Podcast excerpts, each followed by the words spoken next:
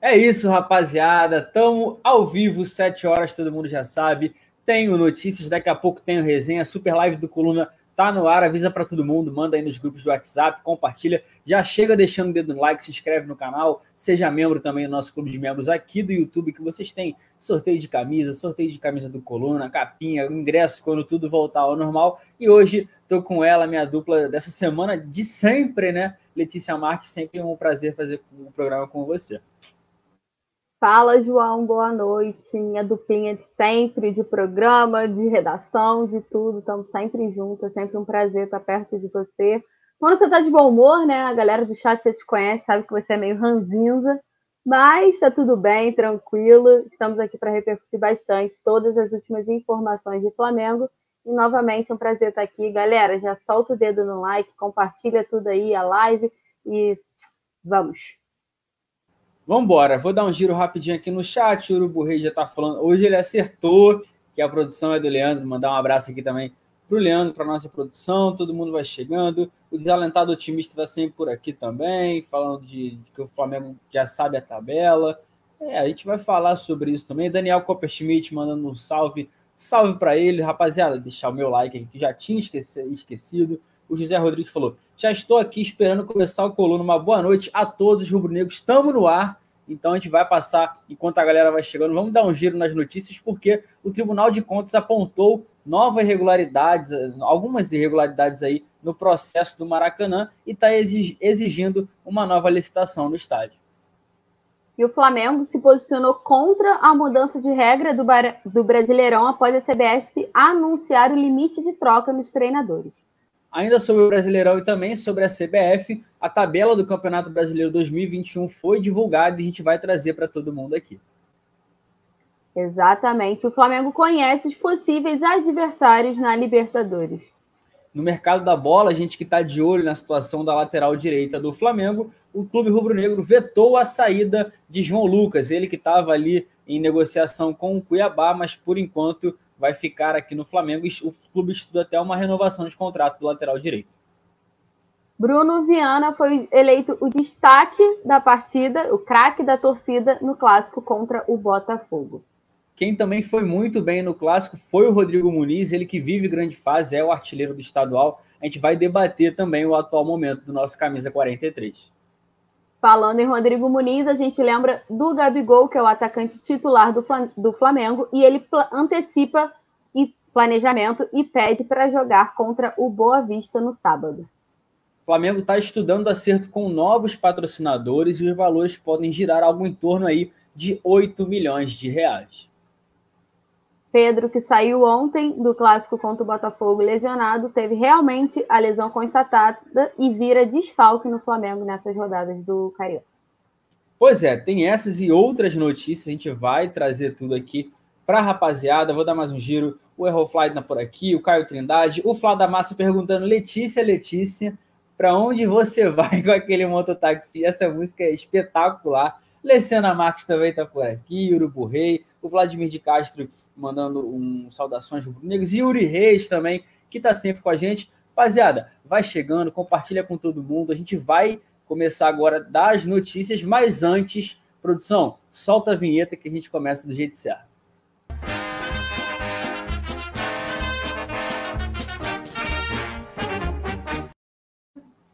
Pronto, quase que a produção antecipa essa vinheta e me pega cantando, que essa essa vinhetinha, são as vinhetas do, do Corona são, são bravas no geral. Vou dar um salve aqui também, antes de começar, pro Rafael. Ah, eu ia dar um salve pro Rafael Lima, mas o cara falou que não aguenta mais a minha cara, pô, que tá com saudade da Natália. Mas tudo bem. A Aline tá por aqui, não vou falar a Aline como eu sempre falo. Daniel Copa Schmidt falando que Gabigol vai fazer igual ao Pedro, pedir para jogar e se lesionar para não ser convocado. Cara, isso é um dos assuntos que a gente vai falar, mas vamos começar falando sobre o Maracanã, né? Porque o Tribunal de Contas do Estado do Rio de Janeiro determinou que o governo do Estado do Rio realize uma, um novo processo licitatório do Maracanã de até um ano, né? Por conta de contratos, renovações que foram feitas, algumas irregularidades foram apontadas no, no, nos processos que foram realizados, e por isso o Tribunal de Contas do Estado do Rio de Janeiro está pedindo que seja refeito aí um novo processo de licitação. A gente que sempre quer acompanhar, o Flamengo é o atual é, gestor ao, ao lado do Fluminense, mas a gente sabe que quem acaba gerindo e pagando tudo é o Flamengo. Vale destacar que o estádio trouxe um prejuízo muito grande para os dois clubes no último Campeonato Brasileiro. A gente trouxe aqui, foram mais de quase 4 milhões de reais só de prejuízo que os times tiveram jogando no Maracanã. Eu vou trazer um trecho aqui também do documento do TSE que, que fala sobre essas licitações que foram feitas, que o, o governador, o afastado do caso, o, o, do cargo, o Wilson Witzel, foi notificado e intimado a apresentar a defesa sobre o rompimento unilateral do antigo contrato, e o documento diz aqui. Cabe aqui ressaltar que não está se falando da permissão do uso vigente que é nociva à gestão do estádio, mas sim que sua efetivação, da maneira que foi, não permite concluir o contrato, visto que não foi dada a oportunidade de se avaliar uma alternativa, ou seja, o Estado foi obrigado a aceitar a proposta do Flamengo e do Fluminense, ou seja, eles tentando aí achar. Enfim, achar o. A, a produção tira a minha concentração. Ele do nada mandou um negócio aqui que eu não entendi, mas ainda falando sobre o Maracanã, essa nova licitação tem que ser feita num prazo até de um ano. A gente já passou por vários contratos, já de 10 anos, vai ser de 35 anos, de lado de Maracanã, de torcida. Ou seja, mais um capítulo para essa novela que é aquilo, né? Se envolve o governo do Rio de Janeiro, algumas licitações, sempre vão tentar achar aí algum. Sempre vão achar alguns erros em detalhes, e por isso, Letícia, essa nova licitação tem que ser feita, mas acredito que não vai mudar tanto assim para o Flamengo. É um time que joga, a casa do Flamengo é o Maracanã, assim, nunca, não dá para falar do Maracanã sem falar do Flamengo. E o Fluminense vem de aba porque tá, também não, não consegue gerir sozinho um estádio, não tem nem como, até porque sem a torcida do Flamengo já é muito difícil. É, imagina para o Fluminense que não tem a força da torcida do Flamengo, né? João, é verdade. É, para a gente precisa lembrar que já tinha sido definido também, né, que mais ou menos até, até outubro precisa sair essa nova licitação. É, foi tudo denominado, né, o conselheiro, como você já trouxe, e aí o Tribunal de Contas do Rio, na, na última sexta-feira, na verdade, apontou algumas irregularidades, como você trouxe, e agora precisa fazer um processo licita, licitatório do Maracanã no prazo até de um ano, mas na verdade eles trabalham aí para tudo ser definido até outubro e além disso, né, além de fazer a nova licitação, eles vão também analisar o rompimento, como você disse, porque eles apontam algumas irregularidades na época que foi rompido com a antiga concessionária, porque o governo, eles alegam que o, foi um prazo muito pequeno e nem não tiveram tempo de todos os candidatos apresentarem propostas, então só o Flamengo e o Fluminense apresentaram propostas e por isso foram os escolhidos para essa licitação e para comandar esse complexo do Maracanã nessa, nessa data. E aí o, o TCE, né, que é o Tribunal de Contas do Estado do Rio, ele está estudando essa irregularidade, vai ouvir todos os envolvidos. A reportagem foi divulgado inicialmente pelo UOL, que tentou falar com o Flamengo e com o Fluminense e não responderam. Então, é sempre uma, um impasse isso, João, é um assunto que está sempre muito em alta, principalmente agora também com essa possível mudança do nome do Maracanã. Então, o Maracanã está sempre em questão aí, principalmente envolvendo o Flamengo, né? Pois é, o Flamengo que está gerindo, a gente eh, diversas vezes a gente conversa com, também com o Severiano, que é um dos responsáveis, a gente vai tratar disso, mas de fato ainda é um processo que está sendo cuidado. Eu vou dar um giro no chat aqui. A Letícia fazendo sucesso, cor de, de quê? Jaboticaba, Marcos Leandro, tá bem demais, Letícia. Tá morena, praia, solzinho. Praia agora não pode porque tá fechada, mas tem a laje. A Letícia fica na laje lá, reforçando a marquinha. Rafael Lima falando que eu tô nos preferidos dele do Coluna. Depois de todo mundo, só se fosse, só muscular, Daniel Copperschmidt falando que ia achar pelo em ovo, com certeza, essa situação do Maracanã. Leciana, Aline, mas quem está por aqui? Yuri Reis, já falei com ele. É, a solicitação para acabar com a gestão temporária de Fla-Flu, por enquanto não, a gente está vendo. O Vladimir está falando da lente da câmera, ainda não está embaçada, cara, porque a câmera, a produção ficou de trocar para mim, a webcam deu ruim, cara. O pessoal fica falando que é fumaça, eu não vou cair nessa pilha deles. Vamos seguir falando do que importa, que é de Flamengo, porque tem aí os bastidores estão agitados, né? Por conta dessa mudança da CBF, de troca de técnico. Como é que está isso tudo, Letícia? João, um pouquinho antes do Flamengo entrar em campo ontem contra o Botafogo, saiu essa notícia de, de mudança no regulamento da CBF e principalmente agora a troca de técnicos está limitada, né? São dois técnicos por clube na temporada e uma demissão só, no caso. É, e aí isso gerou um auê, né? Porque todo mundo olha, repercutiu pra caramba nas redes sociais. E analisando depois a votação que foi feita com a CBF e os clubes, o Flamengo se posicionou contra a mudança de, de regras. Deixa eu trazer aqui, ó. 11 times votaram a favor e o Flamengo foi um dos times que votou contra. Eu acho que a votação foi 11 a 9, se eu não me engano, João. É, e com relação à posição de cada clube acerca da nova regra, Palmeiras, Corinthians, São Paulo, Santos, Bragantino, América Mineiro, é, Atlético Mineiro, Fluminense, Chapecoense e Esporte aprovaram a mudança. E aí, junto com o Flamengo, que são os clubes que negaram, ficou Flamengo, Grêmio, Juventude, Ceará, Fortaleza, Atlético Paranaense, Atlético Goianiense, Bahia, e Cuiabá foram os clubes que votaram contra. Então a gente pode destacar que os clubes ditos grandes, assim, né, foram os que votaram a favor dessa modificação, com exceção, digamos, do Flamengo e do Grêmio, que são os maiores clubes que votaram contra, e junto a eles, como eu citei, Juventude, Ceará, Fortaleza, Atlético Paranaense, Atlético Goianiense, Bahia e o Cuiabá. É... Vou destacar aqui ó, como é que vai funcionar mais ou menos. A alteração no regulamento vai funcionar da seguinte forma: cada clube terá o direito de realizar apenas uma demissão durante as 38 rodadas, né? Então, assim, a temporada inteira do Campeonato Brasileiro só vai poder ter uma demissão. Caso o técnico peça para deixar o time, né? Caso o técnico peça a demissão, a mudança não é contabilizada. No entanto, o treinador que pedir a demissão só pode pedir uma vez. Então, assim, ele só pode usar essa demissão. Depois, se ele for para outro clube, ele não vai poder pedir a demissão novamente. E a partir daí ele é vetado da disputa, né? Então são só dois técnicos que o clube pode ter nessa a partir desse Campeonato Brasileiro de 2021. É uma medida que até ontem foi válida somente para a Série A do campeonato, mas agora eu acho que foi aprovada na Série B também, hoje à tarde. Então é uma mudança sim para o Campeonato Brasileiro em geral, é, promovida pela CBF, mas aprovada em votação, né? O Flamengo ficou do lado que votou contra, mas foi superado, foi democraticamente a votação e agora vai ser implementado. João, como é que você vê? Você acha que o futebol brasileiro está preparado para essa mudança? Ou você acha que é uma situação um pouco ainda complicada? Porque a gente sabe como é que é a cultura do futebol brasileiro, né? É imediatista, é resultadista. O Felipe Luiz bate muito nessa tecla a gente viveu muito isso ano passado, quando o Domi assumiu o comando do Flamengo, assim, falando, falando exclusivamente do Flamengo, mas isso acontece com frequência em todos os clubes brasileiros. Então, assim, essa, esse, essa cultura imediatista e resultadista é normal aqui no futebol brasileiro. E com essa nova, com esse novo regulamento, muda muita coisa. Como é que você vê? Você acha que vai ser fácil a adaptação? Vai ser complicado? Você votaria contra ou a favor?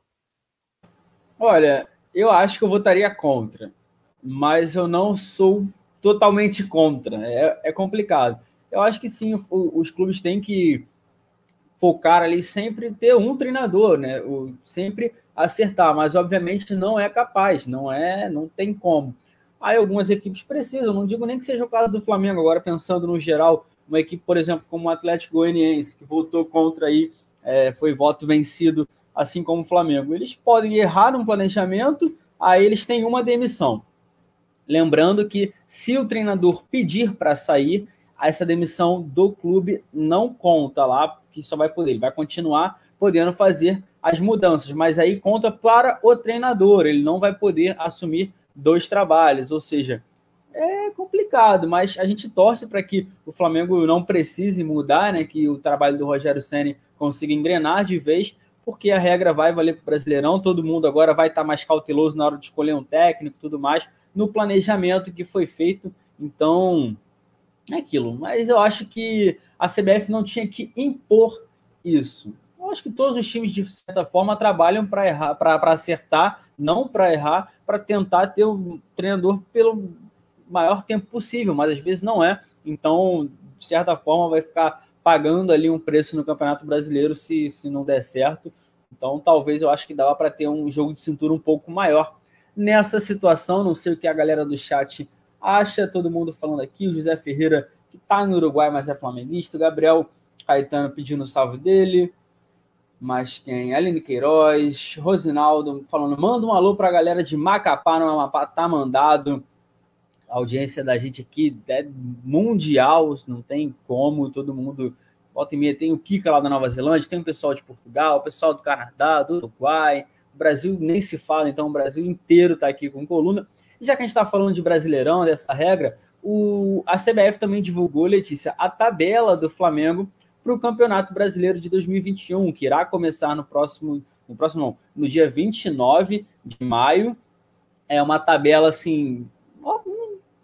O início tem alguns confrontos interessantes para a gente analisar. Eu vou trazer primeiro é, a tabela do primeiro turno, o segundo turno não vou falar porque vão repetir os confrontos e aí só muda o, o, a ordem, né? Eu vou ler também na ordem assim, ah, se eu ler o Palmeiras primeiro e o Flamengo depois, é porque o Palmeiras vai jogar como é, mandante, o Flamengo visitante. Vamos começar. A primeira rodada é Flamengo e Palmeiras aqui no Rio. Depois o Flamengo viaja até o Sul para pegar o Grêmio, volta para o Rio para jogar com o América Mineiro, pega o Atlético Paranaense fora de casa, pega o Bragantino em casa, o Fortaleza em casa. Na sétima rodada, vai até Caxias do Sul para enfrentar o Juventude depois, outro jogo fora, pega o Cuiabá, que está fazendo a estreia no Campeonato Brasileiro aí é, na oitava rodada fora de casa. Na nona rodada, o clássico, né? Esse ano a gente só vai ter esse clássico: Flamengo e Fluminense. Lembrando que Botafogo e Vasco estão na segunda divisão. Décima rodada, Atlético Mineiro e Flamengo em Minas. Décima primeira, Flamengo recebe a Chapecoense. Depois, Bahia e Flamengo. Corinthians e Flamengo. Décima quinta rodada, Flamengo Internacional. 16 Flamengo Esporte, 17 Flamengo, é, Ceará e Flamengo, 18 Santos e Flamengo, e na última rodada do primeiro turno, Flamengo e Atlético Goianiense. Se a gente for analisar o finzinho, né, a gente decide ó, as últimas três rodadas. São dois jogos em casa. Primeiro contra o Ceará, depois contra o Santos, e na última rodada o Flamengo visita o Atlético Goianiense para ver se a gente consegue aí torcer para já chegar com o título conquistado. A gente vai buscar o nono título da nossa história. Como é que você analisou a tabela do Flamengo aí, Letícia? João, é, eu tava, o Flamengo soltou já a artezinha, né, quando houve essa definição, né, após a CBF publicar a tabela detalhada, e as seis primeiras rodadas são confrontos complicadinhos, né, como você já trouxe, eu acho que essa arrancada aí logo no início do Campeonato Brasileiro vai ser muito importante para as pretensões do clube na temporada. E sempre tem aquela frase, né, famosa, que são as oito primeiras rodadas e as oito últimas rodadas. Se não me engano, são oito. Mas, então, assim, e como os três, os seis primeiros confrontos eu acho que são complicados, acho que o Flamengo precisa tomar um pouco de cuidado. E estrear contra o Palmeiras é diferente, né? estrear contra o Palmeiras é, vai ser legal. Vai vir de uma Supercopa que vai disputar dia 11 de abril, por enquanto no Mané Garrincha, né? Ainda sem data. Sem data, desculpa, sem horário. E logo depois já estreia no Campeonato Brasileiro com o Palmeiras de novo, né? Então é bem curioso que eu acho que são, eu acho que é o maior clássico, assim, a gente pensando do atual momento do futebol brasileiro, é o clube mais importante assim dos confrontos, né? Porque são dois clubes de maiores investimentos do futebol brasileiro e já estreiam aí o campeonato, que é tipo o campeonato brasileiro é, é delicioso, eu acho. Pontos corridos é legal e já começa aí engrenando ganhar um Palmeiras logo na primeira rodada do campeonato brasileiro faz como, João? Como é que fica? É, é curioso, né? E vindo de uma Supercopa que a gente consegue ganhar a Supercopa e aí já enfrenta o, o Palmeiras de novo no Campeonato Brasileiro. E eu acho curioso, eu acho que a CBF. A, a bolinha dá sempre certinho, né, João? É bem curioso como tudo encaixa, assim, tem sempre uma sequência difícil para o Flamengo. É bem curioso, eu gosto bastante. E falando já no Campeonato Brasileiro, a gente consegue já projetar um reforço, eu diria, porque o Flamengo já não contava com esse jogador e agora já está contando novamente no elenco, né, João? Você vai trazer a notícia detalhada aí, e então conta mais pra gente. Vamos falar sobre isso, mas rapidinho vou dar mais um giro no chat aqui. Aline Queiroz falando que o Palmeiras é freguês, o Felipe também falando aqui Flamengo e São Paulo. A Michele Anjos está por aqui, mas quem? Jussara Marques sempre com a gente botando boa noite, lindona da Titi, tá com moral, hein? Gabigol, é... quem manda beijo, beijo para todo mundo. É o cachorrinho dela, João. Ah, o cachorrinho Gabigol. Ah, o Gabigol tá mandando um beijo pra gente, então, então um beijo de volta pro Gabigol, me sentindo aqui no meu momento Luiz Amel do Coluna, falando com o cachorro. Tô ficando maluco, mas é isso. Um beijo pro Gabigol. Osmar Paixão, José Ferreira falando, estou na Colômbia, mas não escrevo em espanhol. Escrevo em português, porque né, todo mundo entende. Ah, manda aí que a gente, a gente tenta decifrar. O Zé Batista falando que terceiro ano seguido que o Flamengo termina o campeonato jogando fora, ou seja, terminar jogando fora tá bom, né? Então, é, a gente terminou e deu certo. Tem uma notícia aí também sobre presidente do Botafogo, valor de Record, o Flamengo tá envolvendo nisso. Quer falar já, Letícia? Bora, João. Então a gente já Bora. vai completar aqui. O Coluna do Fla acabou de subir, né, no site. A gente Primeira já separou. Pra, rapaziada. A gente acabou de separar aqui. O presidente do Botafogo detonou os valores oferecidos pela Record e alfinetou o Flamengo. Eu vou trazer direitinho aqui. A gente precisa contextualizar também o porquê da declaração, né? Campeonato Carioca, desde o Campeonato Carioca de 2020, há esse impasse aí em relação à transmissão na televisão aberta e não foi diferente para a edição de 2021 teve todo o impasse da renovação com a Rede Globo, ou o SBT que entrou na briga, e por fim os direitos de transmissão do Campeonato Estadual do Rio ficou com a Record.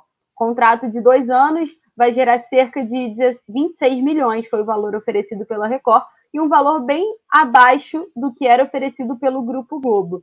Em meio a isso, o do, do Césio, eu acho que é isso, Melo, desculpa se eu falei errado, presidente do Botafogo, concedeu uma entrevista ao lance e ele afirmou que os valores oferecidos pela Rede Globo anteriormente eram muito superiores ao da Record. E aí eu vou ler a aspas dele aqui direitinho para a gente saber onde entra a alfinetada no Flamengo nessa declaração. Abre aspas para ele. A diferença financeira é enorme. O contrato que existia com a Globo eu até achava exagerado para o retorno que eles tinham foi rompido pelo time da Lagoa, fazendo referência ao Flamengo. E não temos que e temos que conviver com isso agora. Passa na Record, foi a melhor opção que achamos. Passar na Record foi a melhor opção que achamos. Também tivemos uma proposta do SBT. A Record ofereceu mais dinheiro e mais parceria. Estão pegando o futebol e o carioca pode ser uma pode ser um case para eles, já que o contrato com a Globo dos estaduais termina esse ano fecha aspas, do presidente do Botafogo, e ele dá essa alfinetada aí, chamando o Flamengo de clube da Lagoa, né? Justamente por conta do embrólio no, no, no, ano passado, que começou quando o Flamengo não fechou a, os direitos de transmissão com a Rede Globo e teve toda aquela situação de transmitir as partidas no streaming, porque a então lei do mandante, né, que estava em vigor na época, permitia que os jogos fossem transmitidos em plataforma de streaming. Na época, o Flamengo utilizou a Maicujo e também a Flá TV. E agora, e aí a, a Rede Globo rompeu o contrato com a FERJ e com os clubes do Campeonato Carioca. E para esse Campeonato Carioca de 2021, né, o campeonato desse ano, tentaram um acordo novamente, mas não conseguiram, pela pedida do Flamengo, dos clubes e toda essa situação que a gente já conhece. E aí agora o Flamengo toma essa alfinetada do presidente do Botafogo. O que, que você tem a dizer sobre isso, João? Olha, o presidente do Botafogo também está querendo assunto, mas eu não discordo 100%, porque eu acho o valor do que o Flamengo está recebendo por esse Campeonato Carioca, que são dois anos, lembrando, são 3,9 milhões por dois anos de competição numa. Ah, sei nem sei como é que dá para classificar, como é que a gente está assistindo. O, Flamengo, o torcedor está tendo muita dificuldade de acompanhar o Flamengo, até mesmo no programa da Flá TV, que ainda não está rodando liso 100%, mas é aquilo, né? ele quer assunto, sabe? Acabou de perder pro, pro Flamengo, então não tem essa. Só que é aquilo, o Flamengo queria ganhar mais com a Globo, achou que poderia fazer mais renda, mesmo com esses 4 milhões aí da Record. O Flamengo apostou muito na Flá TV, só que ainda não está dando aquele retorno esperado, o serviço não está rodando liso, a diretoria está tentando é, voltar a, a, a, assim, a rodar 100%, só que aquilo, o campeonato está rodando, está chegando aí já na metade dele, então, por enquanto, para ver o campeonato carioca, é, tá difícil. O presidente do Botafogo também falou que o SBT fez proposta e ofereceu menos, ou seja, é, é muita desvalorização no campeonato só, porque menos de 3,9 milhões por dois anos, na minha opinião, é absurdo. Ah, o Carioca ninguém vê, mas é aquilo, não tem como a gente ficar também deixando o jogo passar de graça, porque o Flamengo já está passando sufoco aí com situação de patrocinador, com situação aí de não ter a bilheteria, só o torcedor está tendo uma queda muito grande, ou seja, onde puder fazer parcerias para ter um retorno financeiro é muito importante. Vou dar um giro no chat aqui, é, Daniel Copperschmidt falando, pode apostar, se a MP do mandante voltar, a Globo vai ser a primeira a fazer uma proposta ao Flamengo. Aline Queiroz falando aqui, Carioca falido. É, o Márcio Barbosa falando, olha o chororô, falando aqui, lembrando da música que todo mundo chora. Lucas Mendes. Rafael Lima fala, Lima só gosta de zoar, tá maluco, rapaz, esquece isso. Edivaldo Ferreira também pedindo um salve para os flamenguistas de Limeira, em São Paulo, tá mandado um salve para a rapaziada. Felipe Torres, Matheus Santos também mandando boa noite dele aqui, Michele Anjos. Mandar, ó, e também mandar um salve para a família da Letícia aí, que ela me prometeu hoje que vai fazer um, um jantar aí quando todo mundo, quando isso tudo passar e vai me chamar, então eu vou cobrar ao vivo, porque senão depois ela fala que não teve nada. Dando sequência aos assuntos por aqui, vamos falar de mercado da bola, né? Porque a, a lateral direita do Flamengo é um caso que está sendo bem comentado nesse início de temporada, muito também por conta da situação toda do Rafinha, que ficou perto de voltar, depois a negociação é, acabou não acontecendo. O Flamengo hoje tem três opções para lateral direita dentro do elenco. Primeiro o Isla, depois o Mateuzinho e a terceira delas o João Lucas, ele que estava bem perto aí de ser emprestado ao Cuiabá, né? É, o Cuiabá, o time que está na primeira divisão, está buscando aí montar um elenco com algumas peças de jogadores de times maiores, de mais expressão aí para conseguir, tanto que eles pegaram o Walter, goleiro do reserva do Corinthians, e o João Lucas era um lateral que estava na mira deles, só que o Flamengo está estudando aí uma renovação de contrato com o João Lucas e já vetou essa saída, né? Ainda mais por conta da, da negociação com o Rafinha não ter acontecido, ele fica aí é, sendo uma opção, a terceira opção de fato, porque o Mateuzinho vem jogando como titular, tá muito bem. Ontem deu mais uma assistência na hora do gol do Hugo Moura, mas é aquilo. O elenco, o Rogério Senna também está analisando tudo. O Isla é sempre convocado pela seleção chilena e por isso, quando ele for convocado, a gente vai ter, a gente vai jogar com o Mateuzinho e se não tivesse o João Lucas, a gente ia ter que puxar um garoto da base, ou então improvisar algum jogador por ali. Por isso, o Flamengo decidiu é, esse, é, por esse veto. O João Lucas não vai para o Cuiabá, fica no Flamengo e pode renovar o contrato, né, Letícia? Como é que você vê essa decisão? Se você acha que é acertada e essa novela toda envolvendo, analisa para a gente aí a, a, lateral direita do Flamengo para a temporada de 2021, que está só começando. A gente ainda não viu o Isla, o João Lucas ontem jogou um pouquinho, mas viu também que dá para contar sim com o Matheusinho, na minha opinião, junto com o Rodrigo Muniz, o principal destaque do Flamengo nesse campeonato carioca. Ô, João, a gente vem acompanhando essa, essa negociação do João Lucas com o Cuiabá, né? Que fazia parte desse projeto do Flamengo em dar minutagem, rondagem para os garotos da base em outros clubes do futebol brasileiro, algo semelhante que aconteceu, por exemplo, com o Rodrigo Muniz, que retornou, o Hugo Moura, que já retornou também, e o João Lucas aconteceria para o Cuiabá, estava tudo encaminhado, mas a gente já, na verdade, semana passada a gente já começou a cogitar que o João Lucas permaneceria justo pela desistência do Flamengo em contratar o Rafinha. E hoje, na manhã, acho que foi na tarde, o Felipe Smith do Globo Esporte, ele comentou, né, e trouxe a informação em primeira mão de que o Flamengo vetou essa negociação justo, porque só tem agora o Mateuzinho e o Isla para a lateral direita, já que o Rafinha não veio, o Flamengo optou pela permanência do João Lucas. E eu acho que é uma decisão acertada, João. O Flamengo vai jogar algumas competições, o calendário é muito corrido.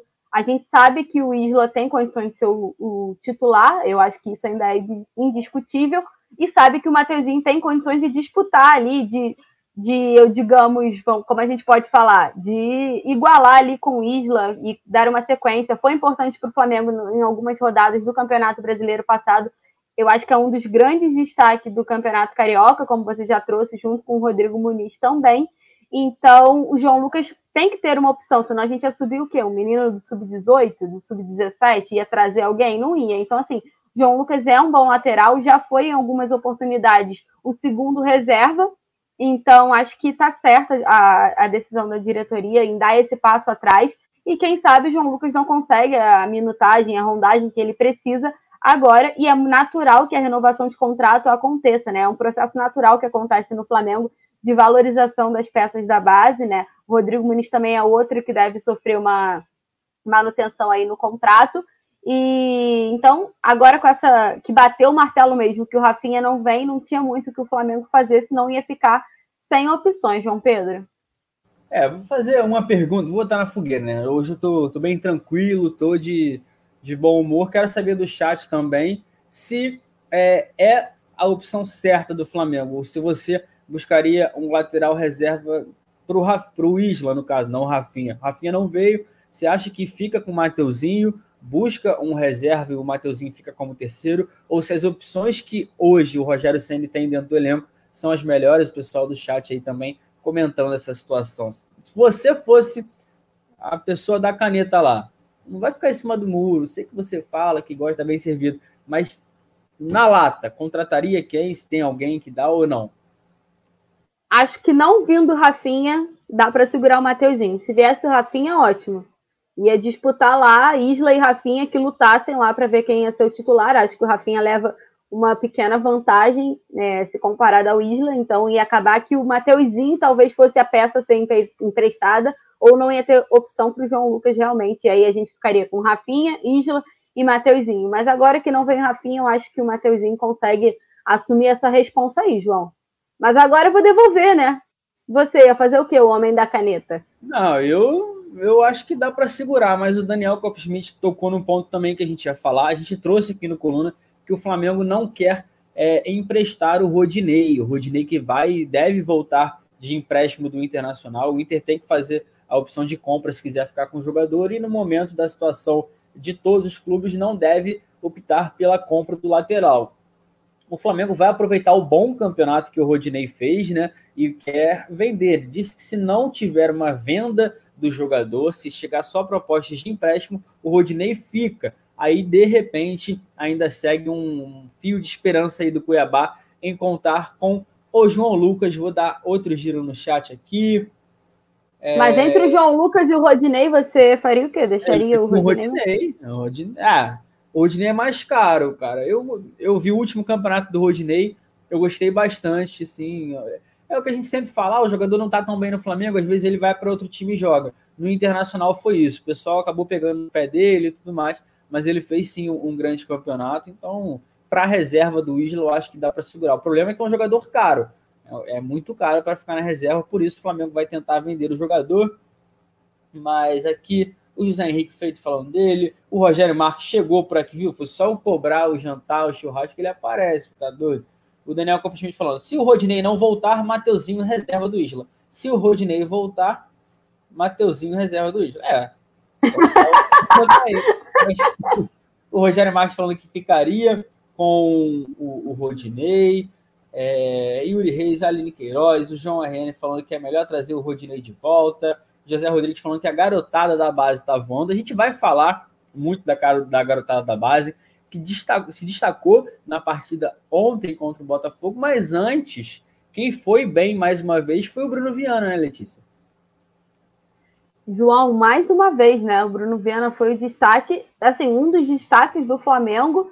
E hoje, na partida contra o Botafogo, ele foi eleito craque da torcida na votação que o Flamengo sempre realiza após os jogos nas redes sociais. A torcida rasgou elogios ao Bruno Viana é, nos comentários, na postagem dele também, que ele publicou comemorando a vitória no clássico, disse que era muito importante vencer um clássico, mais importante que vencer um jogo é vencer um clássico. Já sabe qual é o espírito assim do Flamengo.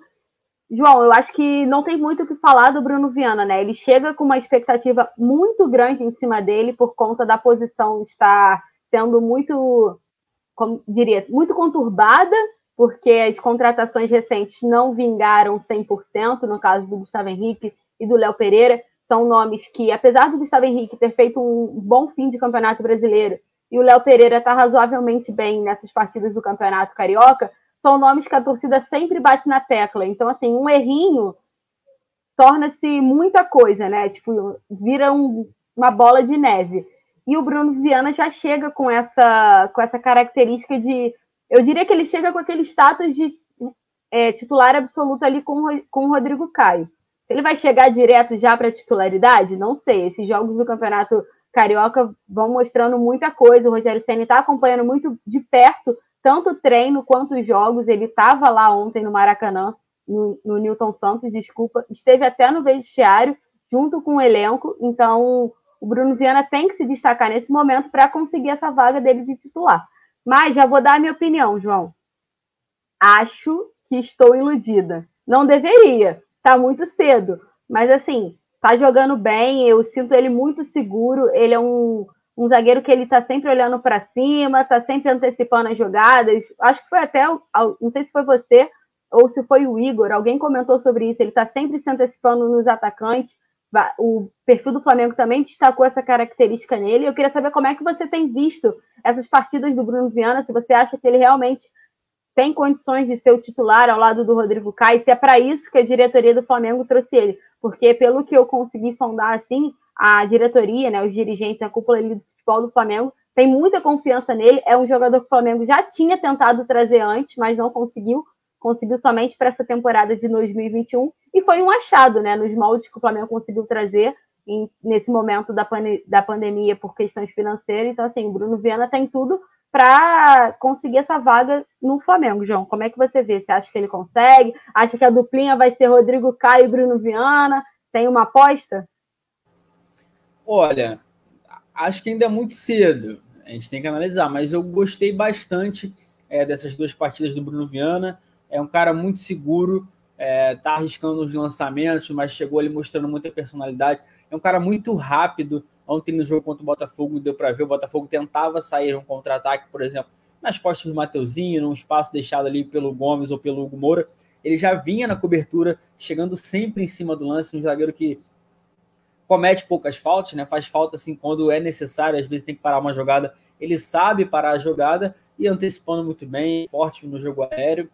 Mas é aquilo. A gente ainda está no Campeonato Carioca, vai começar ali o, as principais competições. Mas é isso, o jogador começou tipo, com personalidade, então não quero mais colocar tanta expectativa assim nas pessoas, nos jogadores, porque a gente acaba se ferrando, como foi o caso do Léo Pereira, por, exemplo, que até jogou bem ontem, não fez uma partida ruim, mas é aquilo foi contra o, o Botafogo, mas é, ele foi eleito o craque da torcida, está se destacando bem, a gente torce para que de repente encaixe uma zaga entre os dois, pode ser uma zaga boa no jogo aéreo, apesar da pouca altura do, do Rodrigo Caio, mas pouca altura para um zagueiro, obviamente, né? Mas e uma zaga muito rápida, então a gente tem que ver o que, que o técnico Rogério Ceni vai estar tá pensando para todo mundo, para o elenco, porque eu acho que vai ter a chance de todo mundo jogar. E ele já chegando bem, mostrando como você destacou, o Rogério Ceni estava no Engenhão, ele fazendo boas partidas, eu acho que vai dar para para todo mundo analisar e ele vai dar conta do recado. Só que o Gustavo Henrique veio crescendo, o Arão jogando como volante também foi bem. De repente volta aí o. o o Léo Pereira, que ontem conseguiu, a gente tem que analisar. O Natan já não é mais um problema que foi anunciado pelo Bragantino, mas a gente vai estar tá trazendo, vai estar tá acompanhando. Lembrando que todo mundo pode ficar ligado em tudo que acontece do Flamengo aqui no Coluna do Fla, por isso eu reforço Todo mundo se inscreve no canal, deixa o like, compartilha a live com todo mundo. Daqui a pouco, daqui a 20 minutinhos, o resenha tá entrando, a gente vai fazer aquela substituição. Hoje debatendo muito sobre o clássico, mas ainda tem notícia aqui porque eu quero falar do cara do Flamengo nesse início de temporada, Letícia. Rodrigo Muniz. É, a produção botou aí, imunizado. Tá imunizada, Letícia? Tá difícil não ser, né, João? Cinco gols em cinco jogos, como é que acontece? Como é que faz isso? Pois é, tem gente aí do, dos rivais que teve passagem e nem conseguiu fazer isso, mas vamos esquecer. O Rodrigo Muniz é o artilheiro do Flamengo na temporada, no campeonato estadual, artilheiro isolado com cinco gols, como a Letícia destacou, cinco gols em cinco jogos, e tá vivendo grande fase, né? Ontem ele conseguiu fazer mais um gol contra o Botafogo. Antes, vou trazer quem tá no resenha aqui que a produção me passou: Túlio, Paula, Marichou e Pedro Caruso. Daqui a pouco às oito, todo mundo chegando. Rapaziada, deixa o like, já vai se inscrevendo no canal aí, manda para todo mundo que vai ter muito debate. A Letícia está aqui gritando, mas vamos, vamos falar do, do Rodrigo Muniz. É um cara assim muito promissor. Os jornais europeus já estão falando bastante dele. A gente vê, né? Uma joia do, da base do Flamengo começa a fazer gol, se destacar. O Real Madrid já olha, o Borussia Dortmund, Paris Saint-Germain. Mas... Faz o pix real. É, não é assim também, não é bagunça também não. E ele é um cara que vem trabalhando muito para isso. vou fazer o meu jabá porque recentemente a gente fez uma entrevista com ele aqui para o Coluna do Fla, a gente falou disso, ele revelou que o sonho dele para essa temporada é defender o Flamengo em mais minutos, conseguindo marcar gols, e está conseguindo. Ontem ele entrou no começo do segundo tempo, brigou muito, é um atacante. Ele é grande, mas ele também é rápido ao mesmo tempo, é trombador, mas é técnico. Ou seja, o gol dele mostra muito isso. Ele tromba, disputa a bola com o Marcelo Brevenuto, o zagueiro do Flamengo, do, do, Botafogo, bate na massa, como todo mundo fala, e cai. Ele só chapa ali, abre o placar no Engenhão. Mais um gol para o Rodrigo Muniz. Como é que você está vendo é, o, o, começo desse jogador, né? A camisa 43. Lembrando que também, depois do Flamengo em São Paulo, que o Flamengo conseguiu mais um título do Campeonato Brasileiro, eu revelei até nos bastidores. Ele veio, falou comigo, falei, e o gol? Ele, cara, tem que sair no Carioca ele disse ali, eu printei depois, mandei para ele, ele brincou comigo, ele tem a, o negócio que ele fala que é só porrada seca, quando ele faz gol ele brinca, faz as dancinhas e falou, ou seja, cinco gols em cinco jogos, está vivendo grande fase, comecinho bom do nosso garoto, hein? Bom demais, né, João? E é um momento que ele tem para mostrar trabalho, mostrar serviço, porque a gente precisa lembrar que o Rogério, ele é, é um queridinho do Rogério Senna, né? O Rogério Senna ele estava emprestado, o Rogério Senna pediu ele de volta ao Flamengo. O Flamengo conseguiu, ele voltou ao Flamengo, começou a treinar, entrou em algumas partidas. Teve inclusive aquela polêmica do porquê Pedro e Gabigol não jogam juntos, mas Gabigol e Muniz jogam, mas Gabigol e Pedro jogam. E teve toda aquela situação no início do trabalho do Rogério Senni, mas foi superado e teve espaço para todo mundo. E agora no Campeonato Carioca foi a vez do Muniz, né? Porque começou, o Flamengo começou as rodadas com o time alternativo, só dos jovens da base, alguns reforços, tipo o Michael, e aí depois voltou o João Gomes, que já tem mais um pezinho no, no profissional do que na base, e o Rodrigo Muniz estava ali com eles e foi destaque, né? Fez gol, teve partida que fez dois gols, fez golaço, fez gol de cabeça. Tá, tá voando o menino, João é o famo... a internet sempre comenta, né? Sempre brinca, os torcedores caem na brincadeira com quando o Flamengo começa a publicar os gols do Rodrigo Muniz, já ficam zoando o Real Madrid, falando faz o Pix, Real Madrid, e caiu nas graças da torcida, né? Ele é um atacante muito promissor. Talvez não seja uma venda estratosférica e milionária do Flamengo em algum momento, mas é uma peça que pode render algum fruto aos cofres do Flamengo. Não sei se está na, na opção do Flamengo vendê-lo agora, mas acho que ele vai ser aproveitado principalmente agora, como a gente já vai trazer daqui a pouquinho sobre a lesão do Pedro, né? Então ele ainda vai ter alguma chance no Campeonato Carioca. O Rodrigo Muniz pode jogar ao lado do Gabigol nessas próximas rodadas aí e tá aproveitando toda a chance. Vai muito provavelmente, João, pode ser do Flamengo. Será que ele vai ser o artilheiro? Tu aposta ou acha que o Pedro, o Gabigol, o Bruno Henrique pode ultrapassar o Muniz até o final da, do, do campeonato? Você acha que dá ou acha que vai ser o Muniz o artilheiro? Quer cravar ou não quer? Não, vou cravar não, cara. Os caras, os atacantes do Flamengo são de grande qualidade. A gente tem o Gabigol, a gente tem o Pedro, aí, pô, vai ah, não tem os dois. Joga o Rodrigo Muniz, é o artilheiro do campeonato. Ou seja, eu tô gostando, e é bom também, porque a gente tem grandes opções. O Gabigol é um cara que eu vejo muito técnico, um ótimo finalizador. O Pedro eu vejo também é, mais centroavante, o Muniz é o trombador. A gente tem um atacante para cada estilo de jogo, de repente. Tem um técnico, Rogério Senna, tem um leque muito bom de jogadores de área. Lembrando que ele fez um pedido de mais um atacante, mas ele quer esse jogador mais para ponta, um jogador mais de correria, do estilo Bruno Henrique, do Michael. Ele sente que está precisando mais nisso, mas lá na frente, no comando de ataque, o Rogério Senna está vendo bem. Bem. Tá vindo bem confiante. O Gabigol tá, tá voltando, né? A gente tá dando isso. Quer falar mais sobre a volta do Gabigol? Dar mais detalhes? Vou falar sim, João, mas só para pontuar aqui, ó. Se só o Rodrigo gente, É, para não, não atropelar tudo, né? Não, não, já vou entrar na notícia do Gabigol, mas assim, é só para um, a título de curiosidade, né? Se o Rodrigo Muniz for o artilheiro do Flamengo no Campeonato Carioca, ele vai quebrar um jejum que dura desde a década de 90, que é um cria da base do Flamengo ser artilheiro. É bem curioso. Eu vou depois eu posso pesquisar. Eu esqueci o nome, confesso que minha memória não é muito boa, mas e a última vez que isso aconteceu, né, de um cria do Flamengo ser o artilheiro do, do time no Campeonato Carioca foi na década de 90. Eu vou ver depois quem é direitinho. 1991, Gaúcho. Foi isso. Quando ele marcou 17 gols no campeonato naquele ano. E antes, só, só que ele já era mais velho, já era a terceira passagem dele no Flamengo, João. A última vez que um jogador foi revelado no Flamengo e foi o artilheiro foi com o Zico. Então, assim, se o Muniz for o artilheiro, ele quebra um jejum enorme. Foi uma matéria muito legal que o Lance divulgou hoje mais cedo. Só para a gente já ficar de olho é, aí, será que ele vai ser o artilheiro ou não? Agora eu vou torcer ainda mais para que seja ele. Gabigol, segura, tem brasileiro, tem Copa do Brasil. Deixa Gabigol foi ano passado, né, João? Tá tranquilo, pô. Deixa o Muniz ser o artilheiro esse ano. E já falando do Gabigol, já vou começar a falar do. Quer pontuar, João, ainda? Não, eu ia falar só que ele é viciado em fazer gol, por isso que ele vai querer voltar, como você vai falar agora. É isso. O Gabigol antecipa o planejamento e pede para jogar contra o Boa Vista no sábado. Como a gente já trouxe diversas vezes, né? O elenco principal do Flamengo está usando essas, esse tempo das rodadas iniciais do Campeonato Carioca para fazer uma espécie de pré-temporada sob o comando do Rogério Senna. Então, por enquanto, o Mauricinho está comandando o time no Campeonato Carioca, né? Nas partidas, é o técnico que está representando lá em campo. Mas no dia a dia no Ninho, Hoje o João já não convive tanto, porque a gente está impossibilitado por conta da pandemia, mas assim, tudo que a gente apura, o que a gente sabe, que o próprio Flamengo divulga, é que no dia a dia do Ninho os treinos são separados, mas o Rogério Senni dá uma olhada lá, dá uma olhada aqui, Mauricinho e Rogério Senni trocam muitas informações, então tem um dedinho de todo mundo ali no Flamengo que vai a campo pelo Campeonato Carioca. E o Gabriel, a gente até brincou, né, que ele deve estar tá vendo o Rodrigo Muniz fazendo um gol por jogo, ele já está nervoso. E aí ele pediu para jogar a partida contra o Boa Vista no sábado, às 9h05, lá em Bacaxá.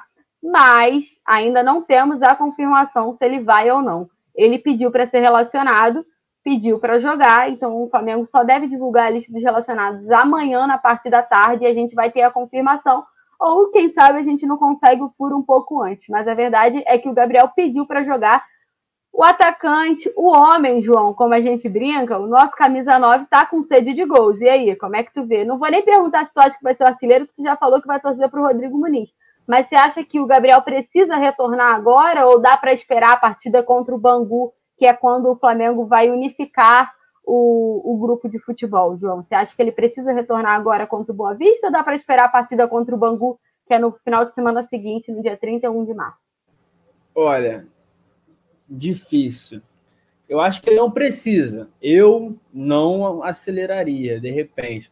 Mas é o cara querendo jogar, como foi falado, pediu tudo mais. O Pedro, a gente vai falar daqui a pouco sobre a situação dele, ele que saiu lesionado ontem. Tem o Rodrigo Muniz, mas não sei, o meu medo é de repente o Gabigol entrar e acabar se lesionando. A gente está aqui agora, dia 25 de março, está no finalzinho, no começo do mês que vem, é, em abril tem a decisão da Supercopa, em maio começa o Campeonato Brasileiro, vai ter sorteio de Libertadores, fase de grupos, ou seja, não sei se, se eu voltaria, mas se ele está se sentindo bem, acha que, que pode ajudar o Flamengo, que volte e se voltar, aí eu acho que vai complicar um pouquinho para o Rodrigo Muniz, que se o Gabigol voltar daqui a pouco, já fica difícil. Voltando antes, então, Letícia, a, é, grande chance de. E eu acho que tem essa disputa interna, não que seja uma rivalidade, mas o Gabigol vai pensar, pô, o Rodrigo tá com cinco, eu, eu quero chegar, eu vou fazer por onde. E acredito que isso é bom também para o Rodrigo Muniz. Ele fala, Ih, o Gabigol voltou, vou tentar manter aqui a minha média para conseguir ficar jogando e, e, ter mais oportunidades com o Rogério Senna. Ou seja, quem ganha com isso é o Flamengo, o Rogério Senna, são os torcedores, todo mundo que acompanha e torce, porque o Flamengo, como a gente destacou e vem falando, está muito bem servido lá na, na parte da frente. Vou falar também, Letícia, sobre patrocinadores. A gente que está aí com uma temporada onde a camisa tá limpa, né? Bem limpinha, o calção também. Saiu a Union Life, MRV, alguns patrocinadores aí que estão deixando o Flamengo. O Flamengo está agora de olho querendo é, fechar novas parcerias. De acordo com o Globo Esporte, o Flamengo está querendo adquirir 8 milhões, isso a partir do mês que vem. A tendência é fechar alguns patrocinadores como Meião, também tem o calção, a parte de trás da camisa, na, na, nessa foto que a produção coloca, dá para ver que está só o nome do René, a gente não vê mais também o MRV, mas ou seja, a meta é buscar pelo menos 8 milhões com essas situações do, dos meiões, é, que por exemplo seria aí do lado, a perna do PP está de lado, seria bem entre a logo da Adidas e o CRF, a Codilar, é, há pouco tempo tinha esse patrocínio, e é aquilo, né? O Flamengo vai buscando, o departamento de marketing está tentando, é óbvio que não é uma situação tão fácil, mas os valores a gente vai vendo que estão abaixando, né, Letícia? A gente tinha a Union Life no calção por 3 milhões já saiu, ou seja, o Flamengo está tentando tirar um coelho da cartola aí para tentar aumentar a renda e, e, e estampar também é, novas marcas. É uma opção boa, mas eu acho que para o Campeonato Carioca já complica. O Flamengo busca também para abril, porque é quando começa tem a Supercopa, vai ter a Libertadores, porque o Campeonato Carioca está difícil para o pessoal ver. Então o cara que quer patrocinar o clube vai falar, pô, não vou colocar agora se pouca gente está tendo acesso aos jogos do Flamengo, né, Letícia?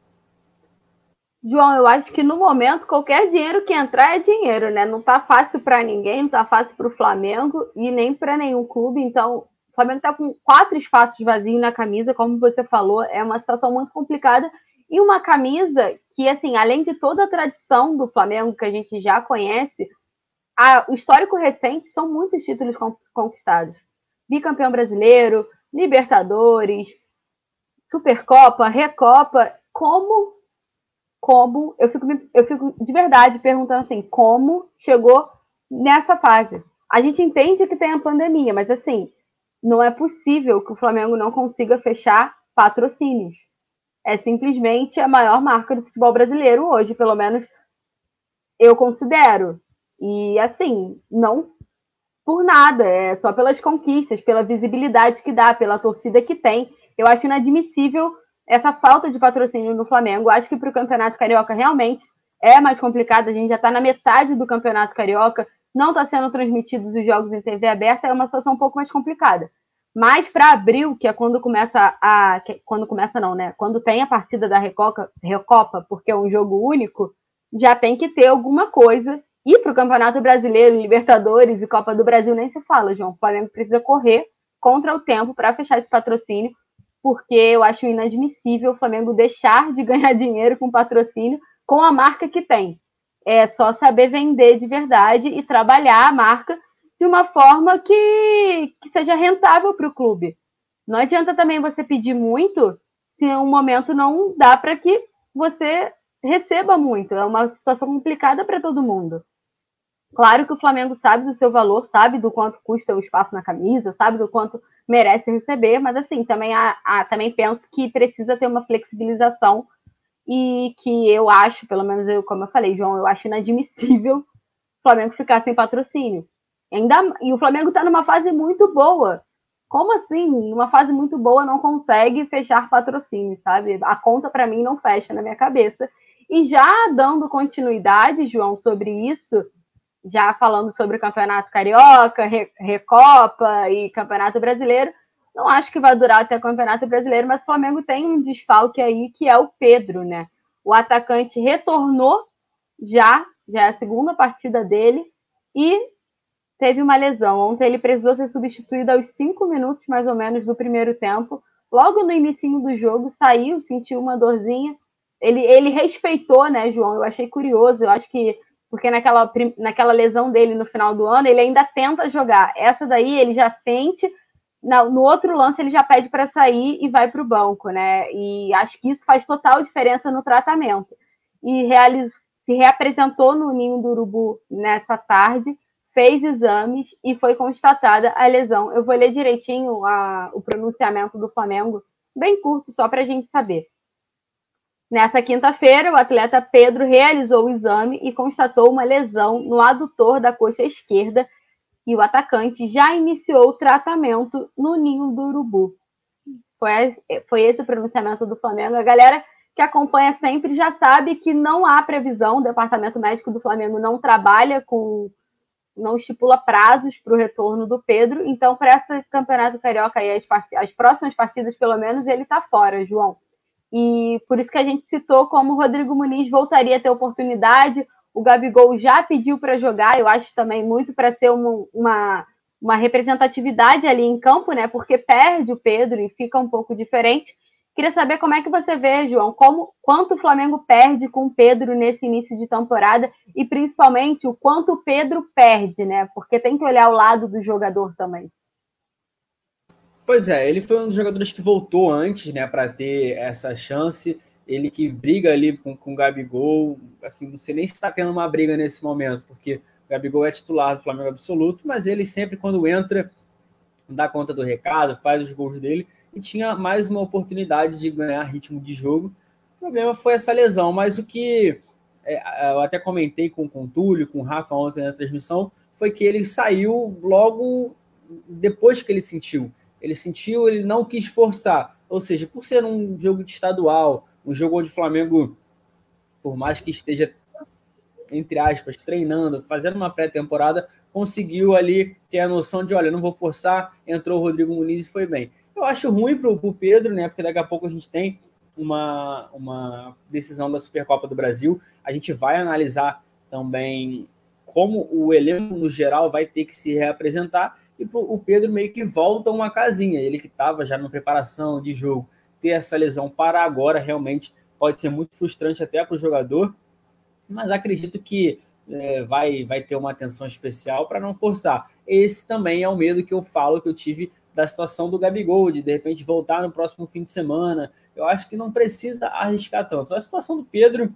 foi uma fatalidade no lance ali, ele mesmo é, na hora lá no Engenhão ele tinha colocado a mão na virilha, a gente estava entrando, estava é, tentando ver o que, que foi, mas depois o Flamengo analisou, teve esse exame, mas de fato é, é isso, Letícia. Como é que você vê? E assim, agora eu, a gente acabou passando e eu queria saber de você sobre isso. O Pedro já está aí fora, vai ficar um tempinho, a gente não sabe até quando. O Gabigol voltando, você escalaria o Gabigol para o jogo do fim de semana? Você forçaria esse retorno ou não?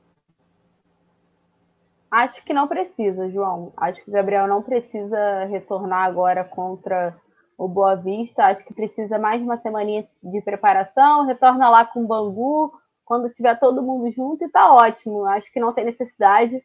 Mas o Gabriel deve ter os motivos dele para querer ir a campo, né? Não sei se é se é vontade de fazer gol, não sei se é para ter uma representatividade ali, porque perde o Pedro, né? Porque e é uma peça que seria referência para os meninos.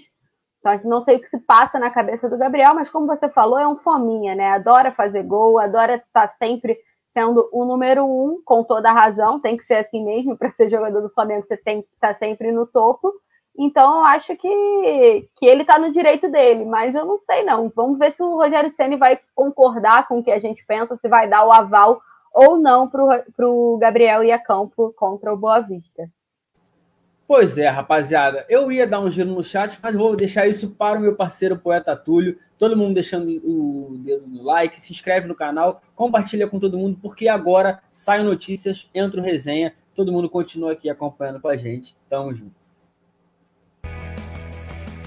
Alô, nação do Mengão! Esse é o Coluna do Fla. Antes de começar o resenha ao vivo, deixe seu like, se inscreva no canal, compartilhe nossos vídeos, comente, comente bastante, queremos te ouvir. Aqui você tem a mesa redonda mais democrática da internet rubro-negra, a maior emoção e vibração nos jogos do Flamengo, notícias do Fla, resenha ao vivo, entrevistas e muito mais. Esse é o Coluna. Saudações rubro-negras.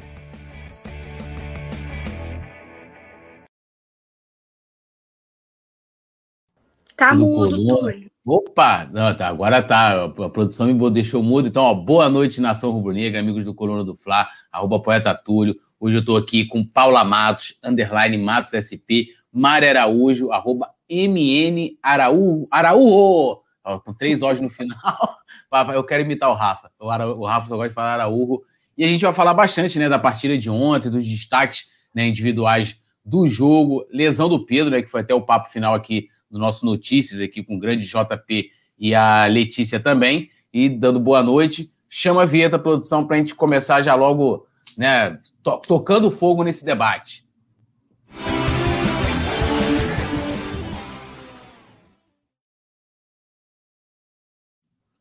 Bom, antes de eu começar introduzindo aqui o assunto, só dar aqui um boa noite aqui no chat rapidinho, que o, JP falou, ó, vou de... ia dar uma passada aqui no chat, vou deixar pro, pro Túlio e tal, então, ó, um salve aqui por Ubu Rei, Rafael Lima, Vladimir de Cássio Silveira. O desalentado otimista, ele quer que eu decifre uma parada aqui que eu não vou conseguir decifrar isso aqui, ó. Mas eu vou passar para as meninas depois, que hoje elas mandam aqui na parada aqui, essa dupla aqui fera, com grandes análises e opiniões também. James Leal Borges, Lohana Pires, José Rodrigues aqui, ó, xará de sobrenome, Nelson Franco, Matheus Coelho, todo mundo com a gente. Bom, eu vou, vou começar aqui introduzindo, quero saber, o Flamengo ontem venceu o Botafogo, né? Foi Botafogo 0, Flamengo 2, uma coisa normalidade, né? A gente venceu o Botafogo lá no Engenhão, eles não gostam que a gente chame assim, gostam que a chame de Newton Santos, mas a gente vai chamar de Engenhão, só para dar aquela, aquela provocada. E eu vou começar por ordem alfabética aqui, então primeiro eu vou começar no, no M. É, Mari, eu queria que você falasse um pouquinho é, é, da atuação que você achou no geral da equipe ontem, nessa vitória do Flamengo no Clássico, time ainda alternativo, mas que eu acho que deu, deu pro gasto. Boa noite, Túlio, Paulinha. Sempre um prazer estar aqui. Produção, todo mundo aí do chat. Um abraço aqui para o meu amigo James Leal Borges, que está sempre aqui, a Lohana Pires. É, não sei se o Vicente Flá está por aí, o Urubu Rei também, sempre aqui conosco. Não esqueça de já chegar aí deixando seu like, se inscrevendo no canal, que aqui é notícias e resenha, tudo sobre o Flamengo todos os dias, além da, dos jogos, né, com narração excepcional do Rafa Penido e que é o brabo do Coluna, então não deixa isso passar não, né? Porque conteúdo de qualidade do Flamengo só aqui no Coluna do Fla. Bom, sobre o jogo, acho que não tem muita novidade, né, Túlio? Assim, o Flamengo amplamente superior com um time, como você disse, alternativo. E finalmente o Flamengo já, depois de algumas tentativas, alguns anos, é, consegue usar o, o Carioca, o estadual, para aquilo que deve ser usado como se fosse uma pré-temporada, utilizar os garotos da base, deixar os garotos à vontade para jogar uma, um campeonato onde não tem tanta cobrança assim, né? Lógico, a não ser os clássicos, que ninguém gosta de perder clássico. Ah, o, o, o campeonato estadual não vale nada, mas vai lá perder um clássico para você ver se a torcida não cai matando, né? Se a cobrança não é imensa. Vamos lembrar aqui que o Carpegiani foi demitido porque perdeu um clássico pro Botafogo. Sim, Tava fazendo a mesma. Caetano, caiu uma música, isso, uma galera. Caiu galera. todo mundo. né? Então, isso foi o quê? 2000 e não me lembro se foi de 2017 2018, ou se foi 2018, se eu não me engano. É, então assim, caiu todo mundo. Então a gente tem que. que... O Flamengo está conseguindo usar o, o, o carioca, né, o estadual, para aquilo que tem que ser usado. Que o Atlético Paranaense já fazia, jogava com o time sub-23 e foi campeão várias vezes. Tem que preparar o elenco e dar opções para o Ceni né, de, de peças, né, boas peças, a volta do Hugo Moura, é, o João Gomes aí mais à vontade ainda, dono do meio campo praticamente, Mateuzinho se tornando uma excelente opção, Rodrigo Muniz sendo é um outro estilo de atacante, né, que, que o Flamengo vai descobrindo aí que no momento de, de jogo a gente pode, pode usar e, cara, boa estreia, bons jogos do Bruno Viana, né? Que era meio que uma dúvida aí para a torcida. vem se mostrando um, um zagueiro é, muito atento, né? Tem uma boa leitura de jogo, tem bons passes. Ontem ele deu um lançamento para o Mateuzinho que foi sensacional. Né? Lembra muito alguns lançamentos que o, que o Pablo Mari fazia, Sim. né? que o, o, nosso amigo Kika diz que é muito fácil fazer aquele facão e tudo mais. Mas, assim, é, no geral, eu vejo o Flamengo muito bem, né? Tranquilo, seguro, sabendo da sua superioridade, é, jogando como tal, mas em alguns momentos ali pode definir e fica vacilando, né? Isso especificamente Mateuzinho, ou Mateuzinho não, Michael, que teve três oportunidades ali, onde ele cortou para dentro, na, na, pegada dele, né? Que é entrar em diagonal, cortar para dentro, chutar, e não conseguiu marcar, mas eu acredito ainda que o Robozinho pode. Se, pode melhorar um pouco, né? Excepcional, ele, ele já demonstrou que não é excepcional, mas ele pode ser útil, né? Então é um ano muito difícil, um ano que a gente tem que pensar nas finanças em primeiro lugar o equilíbrio financeiro, então o, se mostram muitas oportunidades para o Ceni de peças em posições que de repente ele talvez nem pensasse que pudesse usar. É, eu até destaquei que acho que a grande oportunidade que o Flamengo tem nesse Campeonato Carioca é justamente né, pensar talentos do sub-20, jogadores que podem ajudar é, a equipe principal no restante da temporada, que não vai ser fácil, a gente vai falar de calendário aqui também. E ó, estão comentando aqui, a produção colocou Viva Mauricinho, não sei por que tá colocando isso. A gente vai falar um pouquinho aqui. A Paula já tá, já tá dando aquela risada assim, meio. Ó, conheço essa risada aí. É, a gente vai falar do, do, das, das, das, atuações individuais dos jogadores, né? E a Mari lembrou muito bem, né? O, o Bruno Viana, inclusive, foi eleito craque da torcida. Eu coloquei ontem o brabo do jogo, como o Rafa gosta de fazer o Michael, para dar até uma moral. Acho que ontem ele ele jogou muito bem, mas o, o jogo em si teve vários destaques, é, né, Paulo? Assim, teve o, o, próprio Michael, teve acho que o Bruno Viana, João Gomes, que acho que está merecendo um gol, jogando demais. Eu queria que você, nessa sua análise geral da partida de ontem, também é, destacasse aí essa, essas, essas atuações individuais dos jogadores do Flamengo ontem. E pode falar, se quiser, aí do Viva o Mauricinho, Viva Mauricinho. Não sei por que estão colocando isso, não sei. Eu vou me abster dessa, dessa afirmação. Boa noite, Túlio, Mari, produção. Boa noite a todos. É... Então, mais um. Eu venho falando algumas resenhas, né? Que esse time alternativo do Flamengo tem plenas condições de ganhar o Campeonato Carioca. E isso acho que fica cada vez mais evidente, né? Toda vez que a gente entra em campo, vem demonstrando evolução é... E eu acho que, por exemplo, não teria nem necessidade, eu sei que a gente vai falar sobre isso mais para frente, do, Gabi, do Gabigol, por exemplo, jogar contra o Boa Vista, né? Não vejo essa, essa necessidade de, de arriscar ele por agora. É, gostei muito, tirando os primeiros minutos, eu achei os primeiros minutos bem chatinhos, assim. O Flamengo demorou um pouco para acordar, né? Foi um jogo meio nos primeiros minutos um jogo meio chatinho, tava me dando uma estressada um pouco. Mas depois, na metade né, do primeiro tempo, ali pelos 20 minutos, o Flamengo começou a se encontrar na partida, né? Começou a encontrar os espaços e aí conseguiu impor o seu jogo e daí para frente dominou todo o confronto, né? Não deixando nem o Botafogo sequer pensar em jogar, né? Foram poucas as chances que eles tiveram, poucas vezes eles levaram perigo, e quando levaram, foram em falhas nossas, assim, quando o meio campo às vezes dava, deu uma apagada, assim, no, no segundo tempo, deu uma apagada, assim, geral, e eles conseguiram chegar, mas o Flamengo é, dominou toda a partida, para mim, os melhores em campo foram o Bruno Viana e o João Gomes, o Bruno, como a Mari falou muito bem, com uma leitura de jogo sensacional, muito bom nas antecipações, né? O cara ganhou absolutamente todas as bolas, né? Não perdeu nada, uma grata surpresa, né? A gente que esperava, né? Tava ansioso, todo mundo ansioso para ver ele em campo. Acho que a gente sabe que é muito cedo ainda para tirar qualquer conclusão, né? Fazer qualquer avaliação, mas é aquele ditado de primeira impressão é que fica. E a primeira impressão que ele passou foi muito boa o João Gomes estamos criando um monstro, né? Assim, incrível. É, mais uma vez meio campo, joga com uma elegância, né? Uma categoria assim sensacional. O Hugo Moura que a gente criticou um pouquinho aqui, né, até no resenha, quando a gente estava debatendo os jogadores que retornariam né, por, dos empréstimos e que voltariam a fazer parte do elenco. A gente até questionou essa volta do Hugo Moura, né, achando que ele não teria muito espaço, pelo que ele não demonstrava. Quero dizer que eu nunca questionei, hein? Quero dizer que eu nunca questionei o Hugo Moura. Mas, enfim, não, assim como eu nunca questionei o Vinição também, que, que já foi vendido. Específica, eu e Túlio questionamos a volta dele quando a gente estava debatendo uma vez uns possíveis retornos, mas acho que é, esse empréstimo foi muito bom para ele. Como eu sempre destaco que é importante dar essa rodagem para o jogador, acho que fez bem para ele, novos ares, né?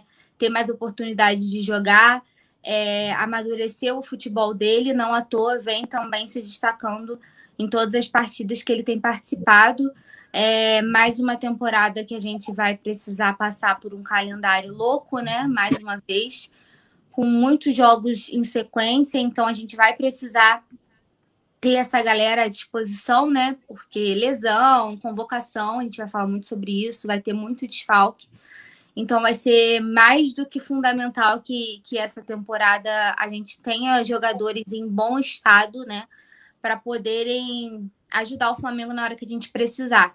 É, no mais, o Michael achei que evoluiu em comparação à, à partida anterior, mas ainda é mu deve muito, né? Ainda ele ainda sei lá, ele ainda tem uns erros muito bizarros, assim, umas coisas de fundamento mesmo. Mas eu torço muito por ele, espero que ele dê a volta por cima.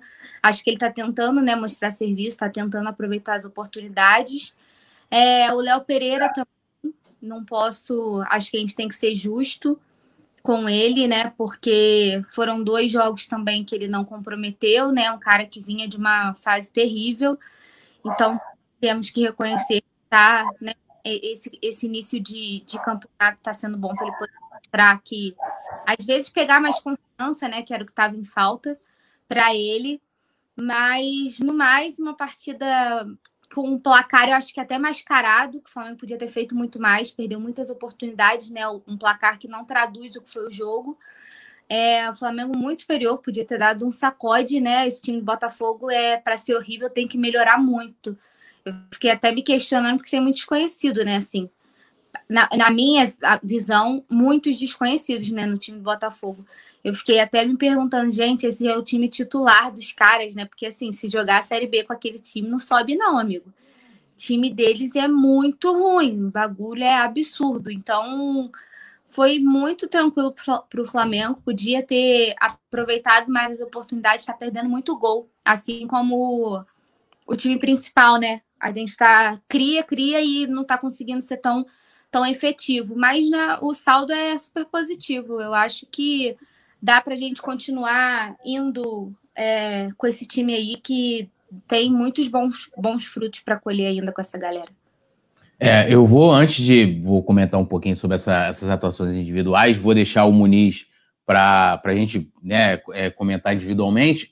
Antes, pedindo para a galera aqui, ó, se inscreva no canal, ative notificação, deixe o seu like ó, e compartilhe também né, a, a super live aqui do Coluna, aumentando né, o alcance desse debate. E quem quer ser membro aqui do clube do canal, vai lembrar, né? No, no último resenha, que não foi, ontem não teve resenha, que teve transmissão, a gente sorteou aqui o manto do Coluna, então uh, o, é exclusivo né, para os membros do canal. Os membros do canal têm vários benefícios e um deles, o melhor, é fazer parte lá do nosso grupo né, de WhatsApp, que é a Zoeira é, Rola Solta, né, muitas figurinhas.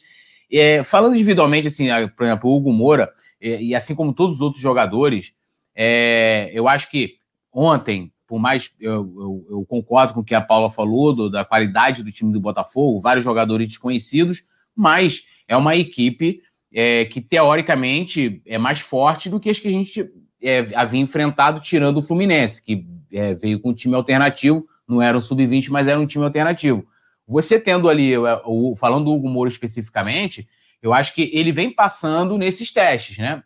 Ele vem jogando bem, Agora, é, para a gente ter absoluta convicção de que é um cara que você pode ter como opção numa faixa de campo em que joga Diego, em que joga Gerson, em que joga Arão, em que joga Thiago Maia, ele precisa ter oportunidades também com adversários mais fortes. né? Eu acho que é, é, ele foi bem ontem, né? Fez um golaço, né? E, e, assim como o Muniz, né? A gente vai falar aqui especificamente do Muniz, mas, por exemplo, o que, a gente pode tirar do Muniz no Campeonato Brasileiro? Jogou nada em nenhuma das partidas que entrou, tanto que o Rogério dizia que defendia a sua, a sua entrada porque ele era bom na recomposição. E a gente está vendo que hoje ele, ele, ele é, é, é, nos proporciona coisas muito melhores do que a recomposição e de que é, é, recomposição não é o forte do, do, do, Muniz, por exemplo, na minha avaliação. Eu acho que a gente, vai, a gente vai falar dele aqui. Antes, eu vou trazer a pergunta do desalentado otimista, que só essas duas feras aqui para responder o desalentado, que é o seguinte.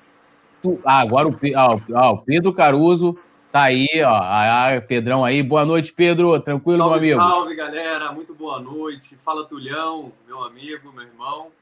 Boa noite para Paula, boa noite para Mari, galera do chat aí está participando. Obrigado pelo espaço. Desculpa aí ter entrado no meio da conversa e interrompido vocês. Vou deixar vocês falarem aí, depois eu falo mais um pouquinho. Não, não, show de bola. Eu já vou te colocar aqui numa, com a pergunta importantíssima do desalentado otimista, que a pergunta dele é o seguinte: Tule bancada, me expliquem. Um técnico técnico é melhor que um técnico tático? Ou a tática do técnico tático é o melhor do técnico? O bom é Como é que você tático... me chega com uma pergunta dessa, Tulio? Aí você quer me botar no fogo. o bom é ser tático e técnico. A tabela, a gente vai falar depois de tabela, então não vou. Esquece. Pedro, quer responder isso aí? Eu acho que um técnico bom é o técnico, que é técnico e tático. Pronto, já respondi. o, importante, o importante em tudo na vida é o equilíbrio, né, Tulhão? Se tiver um pouquinho de técnica, um pouquinho de tática, tá valendo, né? E aí, Mário, como é que decifra esse enigma em forma de pergunta do nosso querido desalentado otimista? Túlio, primeiro que eu não consigo identificar um técnico que não saiba o um mínimo de tática, né?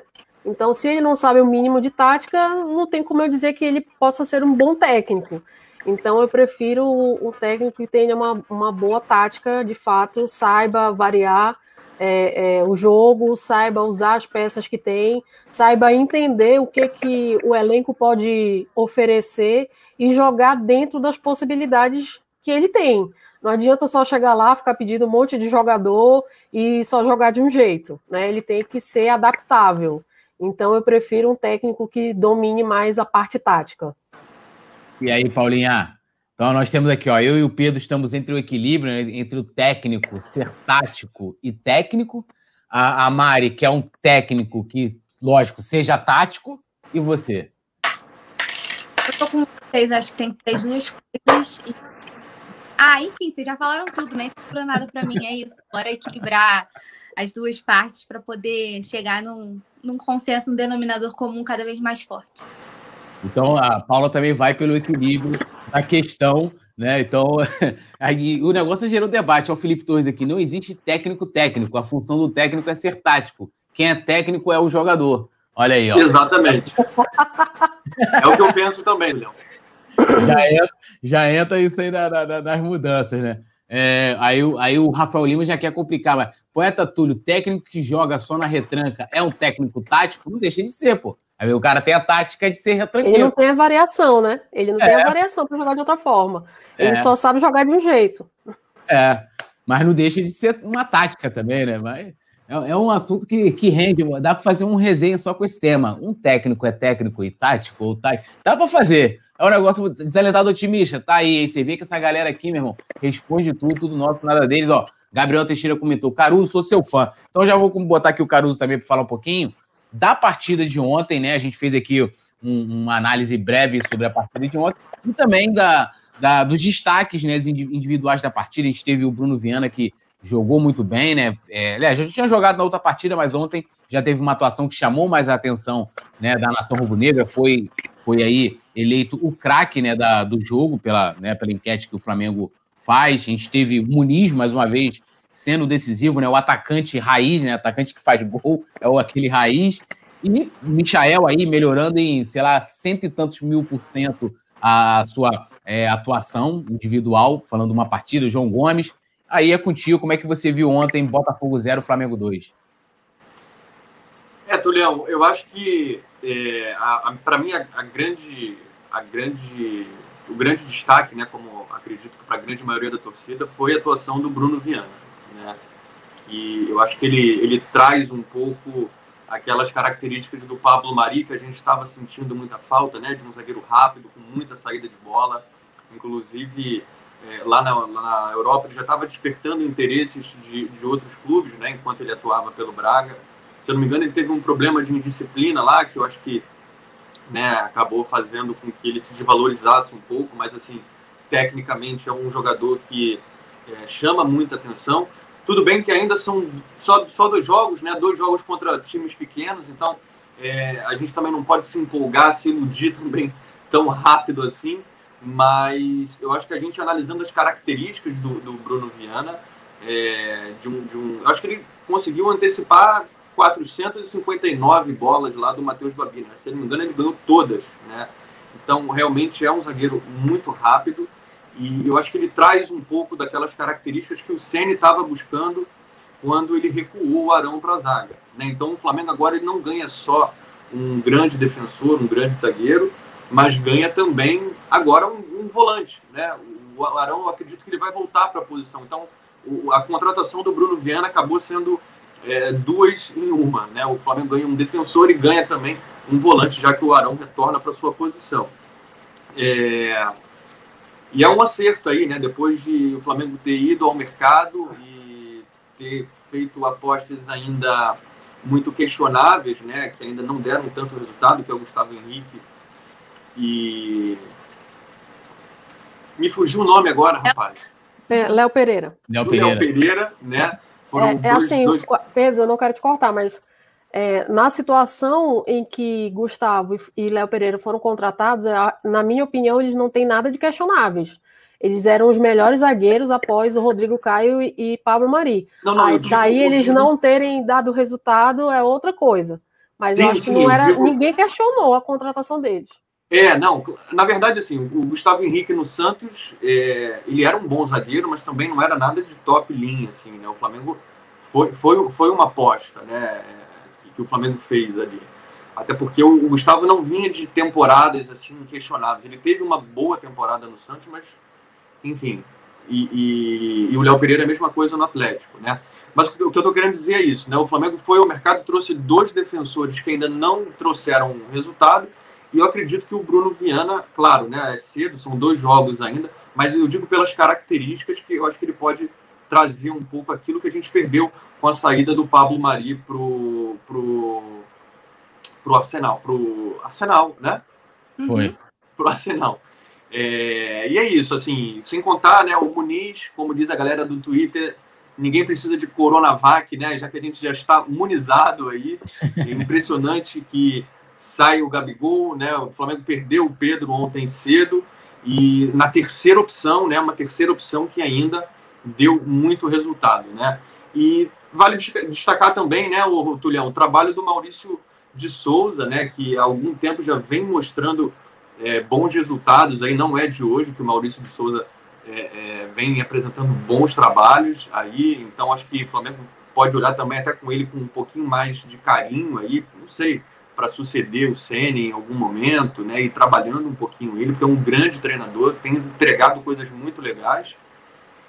E no geral, né, o time, o time foi muito bem, né? O Botafogo é freguês demais, acho que não tem nem mais graça, né? O Flamengo precisa urgentemente de importar um rival aí, né? O Flamengo joga com o Botafogo com a mesma naturalidade aí que joga com o Nova Iguaçu, com Boa Vista, né? Mais uma vitória e agora vamos secar o Volta Redonda para manter essa liderança.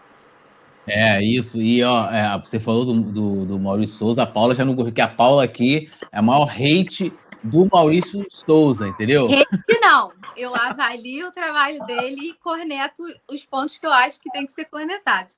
Hate, você, você pegou pesado. Então, eu tá. gosto muito. A Paula é a maior crítica, a maior que me, me expressei mal. A Paula é a maior crítica ao trabalho do Maurício Souza, entendeu? Então. Eu curto, eu curto. Eu não quero brigar com ninguém. Paula, não seja minha crítica, por favor. Você faz de amor, Tulhão. Tá tudo, tudo, tudo nosso.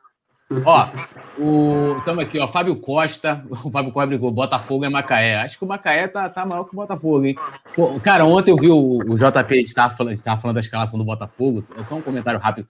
Aí falou assim, não, então, falando do Matheus Babi, o Matheus Babi que o Serra Macaense é dono e falou assim, olha, tá querendo negociar ele, que falou que ele não pode, não é jogador de Série B. Aí eu perguntei, ah, JP, mas o Serra Macaense tá em que, tá em que divisão?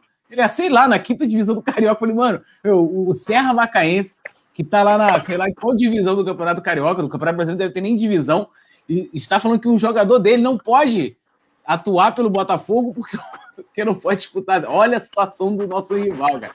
É isso, né? A Paulinha tá aqui interagindo com a galera, Daniel Cândido também tá aqui. Ele falou: Ó, Bruno Viana tá jogando muito. É, muito do que aprendeu na Europa vai ajudar muito o nosso negão. O Vladimir, a galera estava incomodada que a Paula não dava um sorriso. Eu falei, eu preciso intervir, que a Paula, eu sempre faço a Paula rir, aí ela tá rindo, então ele falou aqui, ó, até que enfim um sorriso. É que tava falando do Maurício Souza, aí ela ficou meio que dando bolada. ó, o James Dalbosch falou, ó, o melhor zagueiro do Brasil em 2019 foi o Lucas Veríssimo. O problema é que os valores eram altos para, para o contratar. É, o Vladimir que o Léo Pereira é muito ruim. Eu achei que ele foi bem na, nas, nessas duas partidas. A Rafael Lima falou: a produção chegou de carinho no Léo Pereira com esse comentário. É, o Matheus Coelho ele, ele, ele faz uma observação. Falou, o Bruno já é um acerto. O Bruno Viana jogou o mesmo número de jogos do Léo Pereira e os dois foram bem. Vamos com calma, apesar de achar que o Bruno é bom, o que não se pode é matar o Léo Pereira. Eu acho que é isso, acho que entra dentro até um pouco do que eu comentei sobre o Hugo Moura. São jogadores que, que vão ser experimentados. O Léo Pereira está tá se recuperando, é uma, é uma questão completamente diferente do Bruno Viana, né? Que está começando a mostrar serviço, mas a gente só vai ter plena convicção quando tiver, quando acontecerem os momentos mesmo de adversários mais duros, momentos decisivos, né, que você conta emocional do jogador, tudo isso, para a gente ter uma, uma certeza, né, pelo menos na minha opinião. É, Luiz Henrique, FN de Assunção, ele comenta aqui: olha, o Pereira e Gustavo Henrique eram sim os zagueiros mais bem falados na temporada de 2019, e falando que concorda com a Mari. Ah, cadê aqui, ó? Daniel Cândido falou aqui. Tomara que o técnico do Flamengo não coloque o time principal contra o Vasco no Carioca, é, para o time não chegar lesionado contra o Palmeiras. O Vasco gosta de bater. O Botafogo também, né? A Paula até falou, fez essa observação do início do jogo de ontem. O Botafogo meio que fez uma marcação, é, pressão no Flamengo ali no início, subindo um pouco a marcação, mas batendo que né, não deixava o time do Flamengo jogar. Até brincava com ela, falei, Rafa, a tática do Botafogo é o seguinte: assim como a tática dos outros times, não deixe o Flamengo jogar. E foi mais ou menos o que eles, o que eles fizeram. E o Carlos Fernandes falando que o Michael foi mais participativo e mostrou vontade. Falando agora especificamente do nosso querido Muniz, né? Que na minha avaliação vem jogando e sendo acionado de uma forma completamente diferente do Brasileirão. Acho que o Brasileirão foi até ruim para o Muniz porque deixou uma impressão é, de que ele não era um, um bom, entre aspas, atacante. Considerando tudo, ah, é campeonato carioca. Tem gente que não joga nada no campeonato carioca. Vídeo Michael que ontem, enfim, fez sua primeira boa partida e o Muniz é, vem sendo aí, na minha avaliação, aquele artilheiro raiz. A bola sobrou para ele, amigo. Ele vai botar gol de canela, é, de ombro, de peito, de, de tudo, né? E, mas sendo que é um cara que precisa ser municiado. Ele não é o cara que vai buscar o jogo assim como o Gabigol faz, assim como o Pedro. Ele é o cara de área. E ontem mostrou isso, né? Foi lá, a bola sobrou depois do Michael não desistir da jogada, brigar de cabeça, né? É, não, não desistir do lance. Sobrou para ele, ele com qualidade foi lá e ó, de colocadinho e meteu o gol. Mari, o, o Muniz já está testado, como é que você vê a atuação dele? Se você vê esse, nesse, esse, essa diferença de como ele vem jogando no Carioca, vem sendo aproveitado pelo Mauricinho, que conhece muito mais ele do que o Ceni, né? Até porque trabalhou com ele na base, do que no Brasileirão. É, eu acho que no Brasileirão a situação era bem diferente, né? O Flamengo é, de, principalmente depois das eliminações para a Libertadores e para a Copa do Brasil, e na Copa do Brasil, é, era um time muito pressionado, né? então tinha que dar espetáculo sempre, tinha que ganhar sempre. É, o, o, o Ceni sendo tendo o trabalho dele muito questionado, então acredito que não era o momento ideal para colocar o Muniz para jogar, porque acaba caindo em cima do, do garoto que está fazendo a transição. O, o Muniz tem o quê? Tem 19 anos, né, Túlio? Se a Isso. produção puder confirmar, joga em cima do, do, do, do, garoto a cobrança que é em cima do elenco todo, do grupo inteiro, né? Pelo resultado, pela uma, por uma boa atuação, por uma escolha do técnico que talvez naquele momento não era a mais adequada. 19 anos mesmo. Pois é, então assim, é totalmente diferente. Então ele joga sem pressão, no campeonato que o Flamengo tem tantos, tantos títulos à frente do segundo colocado, que vai precisar aí quase uma década para alcançar o Flamengo. Né? Então, assim, é, joga de uma forma diferente, foi até um comentário de um colega aqui do, do chat que o time, o Mauricinho não monta um time da mesma forma que o Ceni monta, né? Isso está bem claro, né? Da, na, na atuação do time e na formação também. Né? Então, de uma certa forma, faz com que ele seja o cara de, o homem de referência e ele é alto, ele é forte, né? Ele disputa a bola, ele cabeceia bem, ele se posiciona bem para finalizar, para cabecear, para disputar a bola na área com o zagueiro. É, por mais que ele é, ainda tenha só 19 anos, ele tem um porte físico que ajuda tudo isso. Né? Então, é totalmente diferente, as situações são completamente diferentes. E também jogando com jogadores que ele já tem o hábito mais de jogar, né?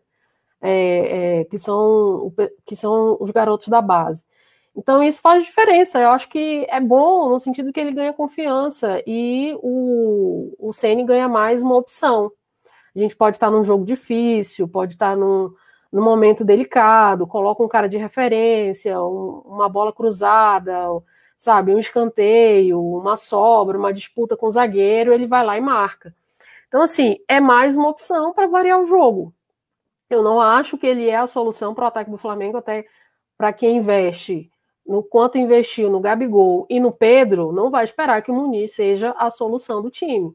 Mas é uma boa, é uma boa, é, como é que eu posso dizer, uma boa opção para um jogo de Copa do Brasil, né, para um jogo de brasileiro que vai jogar com um time que de repente não traga tanta, é, é, não, não, não, coloque o Flamengo num risco, né, então para dar uma folga para o elenco principal, então, o CN vai ter que. Tem muitas opções para ele gerir bem lá, da forma dele, lógico, é, o elenco.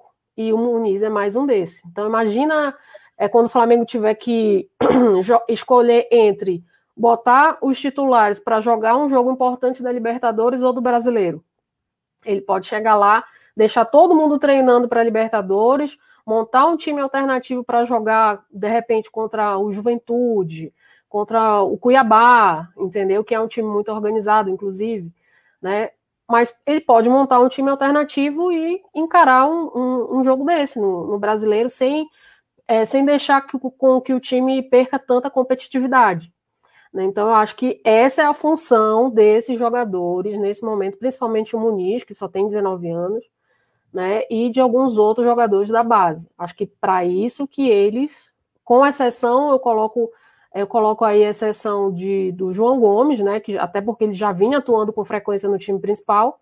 O Mateuzinho, que com o fato do Flamengo não ter contratado o Rafinha, ele se torna, no meu ponto de vista, o reserva imediato do Isla. E se o Isla não se não se acertar, ele pode até em algum momento tomar a vaga do Isla, né? Então, assim, com, com esses com esses ponto, com essas posições pontuais, né, com essas peças, que, que eu acho que pode ser um pouquinho diferente, na situação do Muniz, eu acho que ele se torna uma, uma opção para um momento de jogo. Mas ele não vai resolver o problema se o Flamengo estiver lá encrencado. Paula, incorpore agora a, o cenismo. Então agora é Paula Matos Sene. Paula Matos Sene está lá trabalhando no Flamengo. Muniz, artilheiro do Carioca, né, metendo gol aí em quase todos os jogos e você vai voltar com a equipe principal para assumir a temporada. Você pensaria ali o Muniz como, como opção para o ataque do Flamengo? Lógico, eu acho que a forma de jogar, é, como a Mari colocou muito bem também, se altera um pouco a estrutura da equipe, mas você consideraria, consideraria ele como uma opção é, para a reserva de Gabigol e Pedro, mas eu falo reserva, não é como ele entrou no Brasileiro. Ele entrava no Brasileiro para ser mais um ali, não era para ser como ele está entrando no Carioca, para ser o homem gol. Tipo, o time né, joga ou aciona, né, ele participa é, do jogo, sendo um protagonista de fato, né, como está sendo, e está merecendo esse destaque todo que a gente está vendo na mídia entre os torcedores, e você o colocaria ali como opção do elenco principal ou iria para o mercado, lógico, considerando também do que a Mari falou, concordo muito, de que ele não é a solução também do ataque, né, depois do tamanho investimento que o Flamengo fez para o setor. É, obviamente eu pensaria ele, até porque há algum tempo, desde antes da saída do Lincoln, eu já falava que eu, se fosse para escolher pelo, pela fase péssima do Lincoln, eu colocaria o Muniz na, na frente dele. Então, é obviamente, sim, eu pensaria, mas eu acho que a gente tem que tomar cuidado. Cara, é aquele debate pô, vou ter que acabar voltando na, na história e, e, um debate que acaba sendo às vezes meio cansativo, que é a gente tem que ter cuidado para não queimar os moleques, né? Assim, a gente tem que ter muito, muita calma nesse, nesse período de transição. É, a gente tem Pedro e Gabigol, que são os dois melhores atacantes do Brasil na atualidade, né? Não tem, não tem ninguém que chegue perto, então a gente não pode achar que o, o Muniz vai ser a solução para todos os problemas quando o Flamengo não estiver conseguindo render de alguma forma com o Gabigol com o Pedro, né?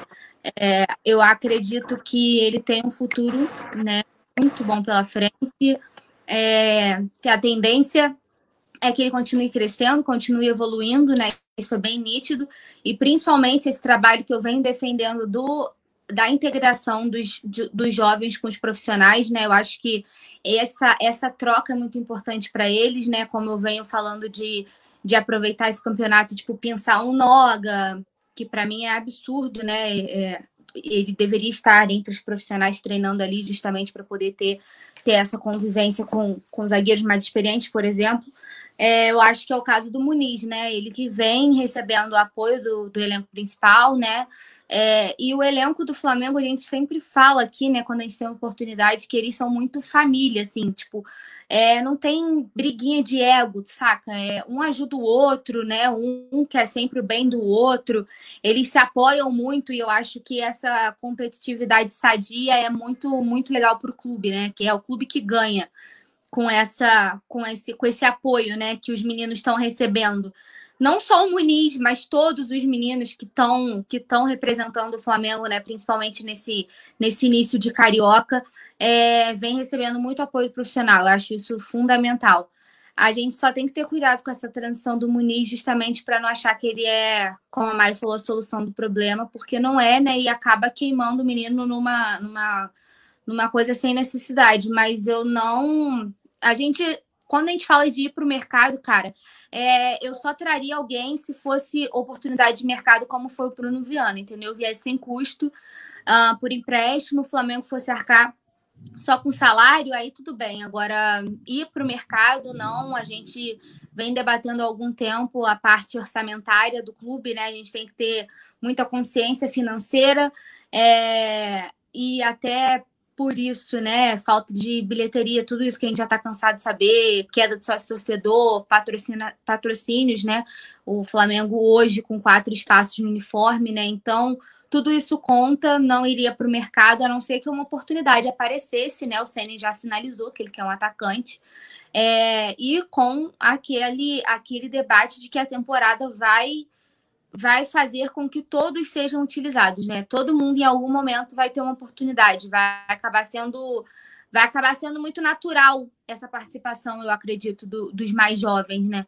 Porque a temporada vai exigir, né? Ano passado a gente viu quanta coisa é, que aconteceu, né? Quantas adversidades a gente teve que driblar para conseguir chegar ao, ao objetivo final. Então, acredito que vai que vai ser natural pela quantidade de jogos, né? Principalmente no período que a gente vai debater sobre a tabela do, do, das datas FIFA, né? O Brasileirão, os desfalques que o Flamengo com certeza vai ter.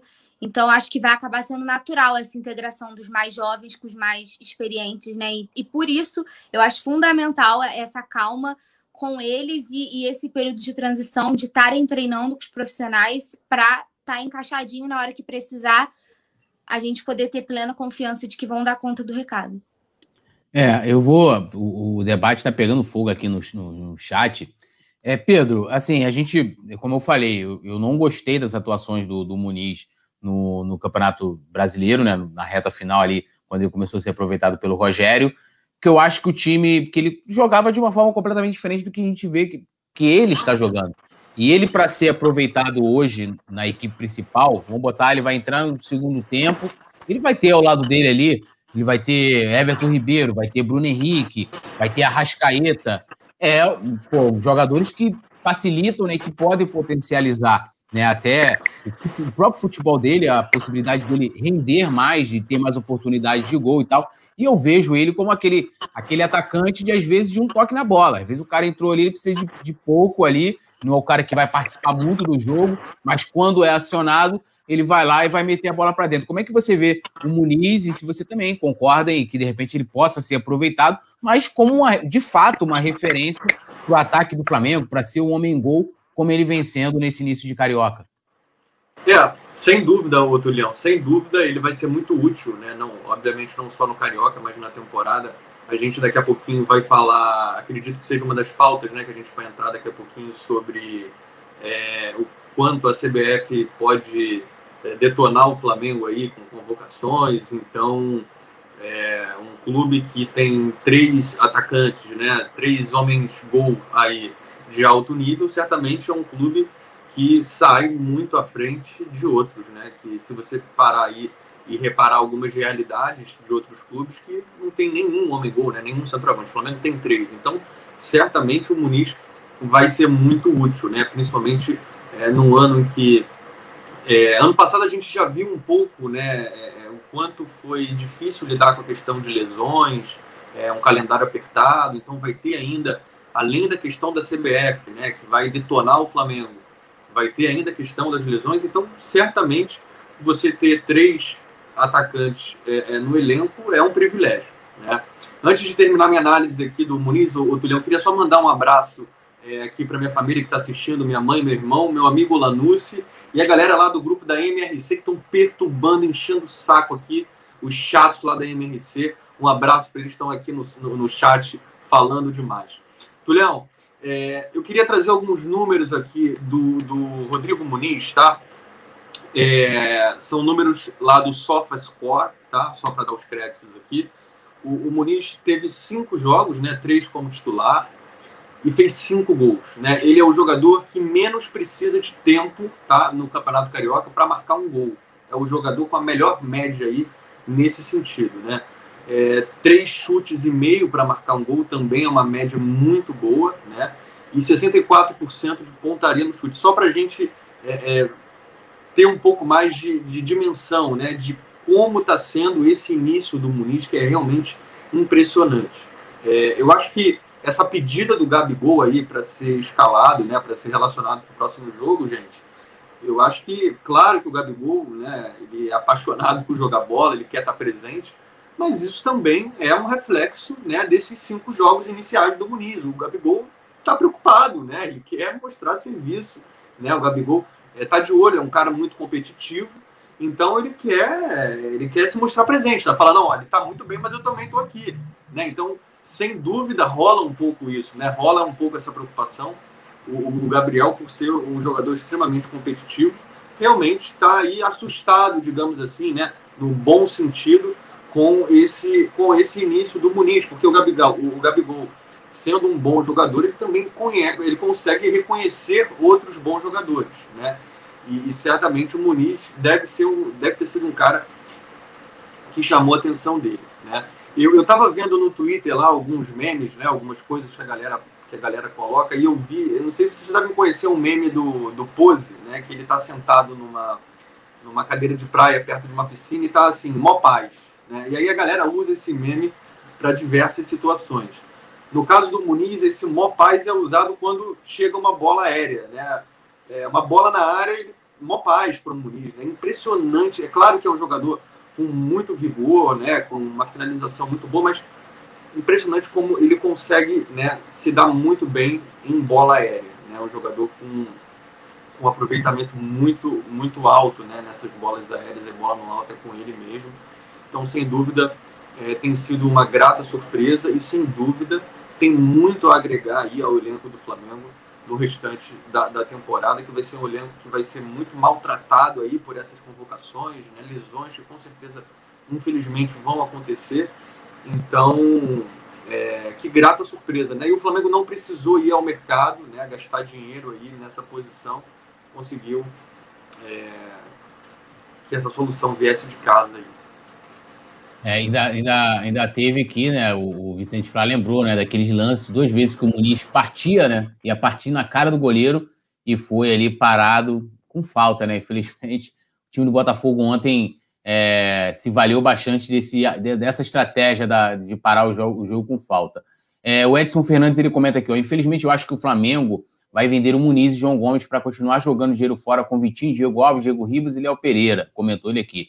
O Di, Diego Alves gostaria de ver o Breno Siqueira no corpo. Quem é Breno Siqueira? Não conheço o Breno Ah, o Bre... não, não, pensei que era o Breno é um Siqueira. Bobo, Túlio. Esse, esse, esse Diego Alves é um bobo, é lá do MRC, entendeu? Ah, tá. então um abraço aí. Isso aí é um, é um pateta. Eu tô olhando aqui, é o você quer do Flamengo. Olha, tem que. Cadê o, cadê o highlight dele aí, do Breno Siqueira? Manda o highlight dele pra gente olhar. Vamos fazer uma análise dele aqui. O Breno é lá do grupo também. Essa, essa galera é muito boba. Já é um abraço aí pra rapaziada aí do grupo. O Hudson Firme falou: ó, Rodrigo Muniz vai ser o segundo imperador. Empolgou aqui o Hudson. O Rafael Lima falou que ele é o predestinado da Paula, mas a Paula não está no momento predestinado, ela está no momento de imunização. Então, meu amigo, é, ela está em outro momento. É, Fábio Costa botou aqui, ó. Manaus é Flá. Ótimo chat, parabéns a todos. Se Muniz estivesse no lugar do Lincoln na final do Mundial, o jogo seria decidido nos pênaltis. Ramon é questão de tempo para ultrapassar René. Esse é um, aquele comentário em que suscita é, os instintos mais primitivos do nosso amigo Vicente Flá, que assim como ele, eu também concordo que o Muniz começa a sua caminhada e para chegar ao patamar do nosso querido Lincoln, ele precisa ganhar dois brasileiros e uma Libertadores. Não quero suscitar polêmicas. Produção, corta o? Obrigada, você é sensacional. Valeu, produção! Pô, salvou aqui a resenha. Não tem condição, né, da gente ter que ficar se, se Aí, lidando. Tá vendo, Vicente falar? Contra fatos. Entendeu? São nem nove horas Gente, da noite. contra fa... eu só trouxe fatos. Eu só, eu só trouxe fatos. Desculpa, o, o Rodinei é maior que o Fluminense. Tem Libertadores e o Fluminense não tem. É um fato. Entendeu? Ah, pode olhar a importância na história de cada um, mas assim, é um fato. Entendeu? O Rodolfo tem a Libertadores, Fluminense e Botafogo não tem. Assim, é complicado. Ó, o Luiz Henrique, FN de Assunção, comentou: a gente já viveu tempos de negreiros, David, El Tigre Ramírez, Muniz tem noção de finalização, posicionamento e faz bem o pivô. Olha, eu tenho certeza que o Muniz é muito melhor do que o Negreiro, meu amigo. Tenho absoluta convicção disso. É, o Rafael Lima comenta, né? Ah, ele tá zoando aqui o Vicente Flá, que está nesse debate. Quem é melhor que o Lincoln? É, Matheus Coelho falou: sem dúvidas, Noga tem potencial, mas vamos lá. Rodrigo Caio, Gustavo Henrique, Léo Pereira, Bruno Arão. Nem no treino Noga vai ter espaço para treinar. Assim como o Tuller não tinha, o Natan também não teria. Como vai subir desse jeito? Ele faz aí esse questionamento, que vale um debate, né? Mas é, vamos passar aqui, que eu quero falar de, de tretas e polêmicas, né, irmão? Que é aquilo, né? A CBF, como sempre, aí já está vários dias na mídia, protagonizando várias, várias matérias negativas a ela, é, é, propôs né, aos clubes algumas alterações no Campeonato Brasileiro. E o Flamengo foi contra essa mudança, que é justamente na questão de limite de troca de treinadores. E aí, como é que fica agora aqui? Ó, tá lá no coluna do Fla.com, inclusive é o site que eu falo para vocês. A gente tem aqui o canal, tem a rede social do Coluna do Fla e tem o site coluna do Fla.com, que tem tudo em tempo real lá. Mano, aconteceu, eu sempre brinco. Gabigol é, é, caiu, né? Vai sair lá. Gabigol caiu, né? Ah, Everton, Everton Ribeiro fez um. Para falar do, da Flaego. Everton Ribeiro fez lá uma, uma sessão de fotos com seus filhos. Vai estar tá lá também no coluna do Fla.com. Então você vê todos os detalhes no coluna do Fla.com. E aqui, ó. É, a mudança é o seguinte: a alteração no regulamento funcionará da seguinte forma, isso já valendo para o Brasileirão de 2021. Cada clube terá o direito de realizar apenas uma demissão.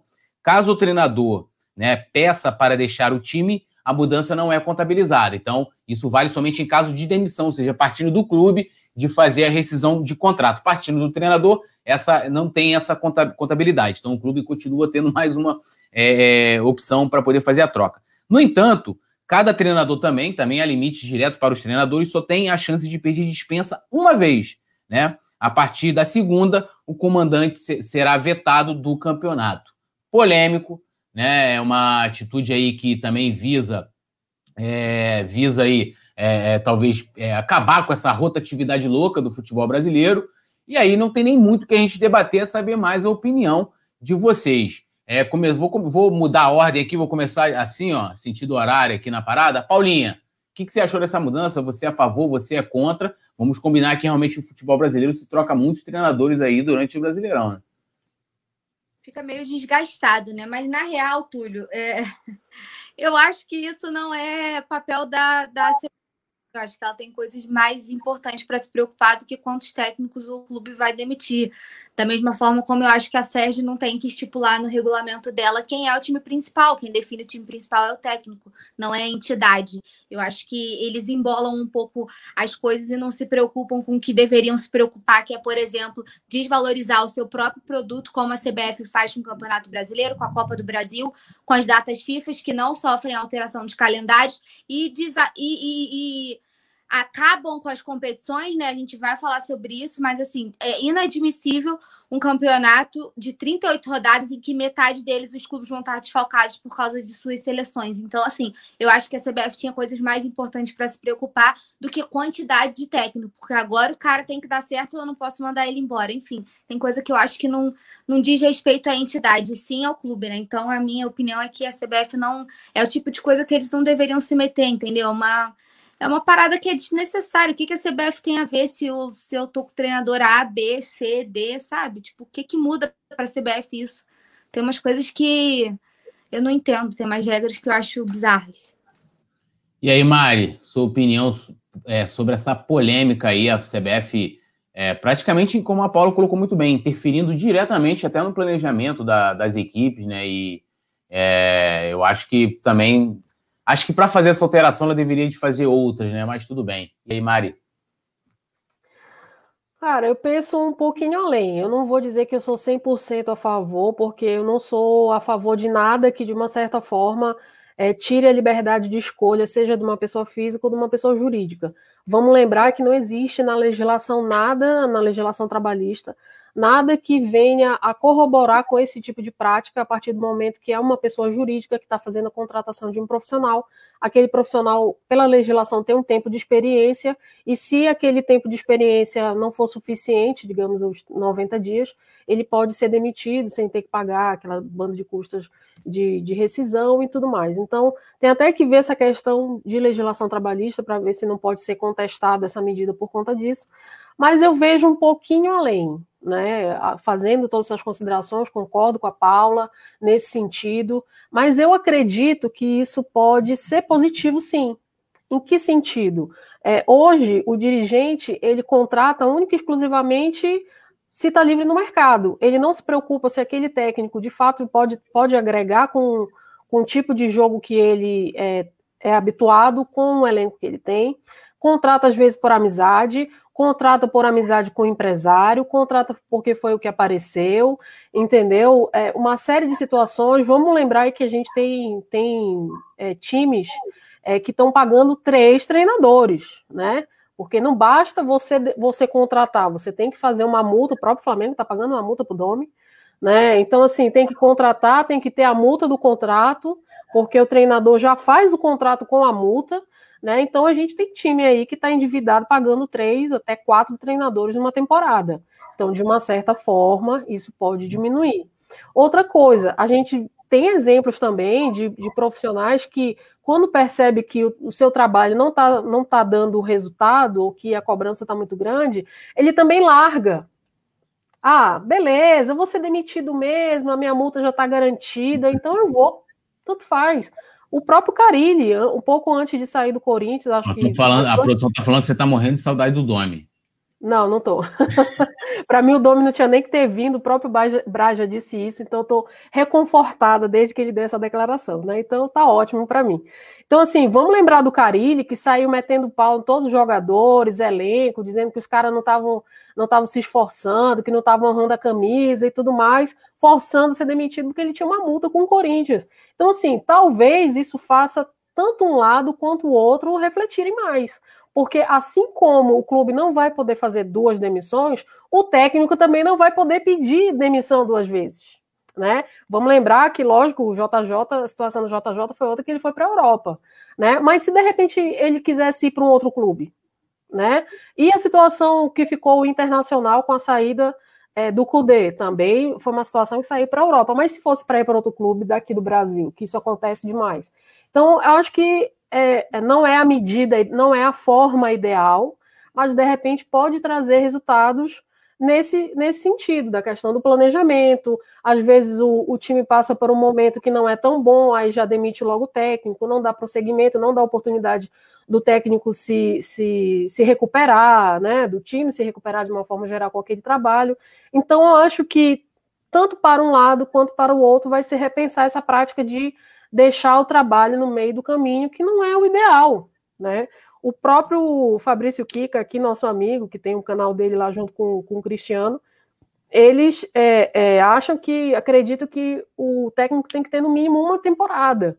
Então, aqui já se faz, além da contagem dos pontos, né?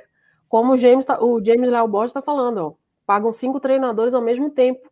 Então, assim, não tem planejamento financeiro que, que aguente. Lógico que isso é uma questão de entendimento. Você tem que entender de futebol para contratar bem, para saber que aquele técnico está de acordo com, com o elenco, pode explorar bem isso e tudo mais. Aquela velha questão da variação, do conhecimento e tudo mais, mas isso não acontece.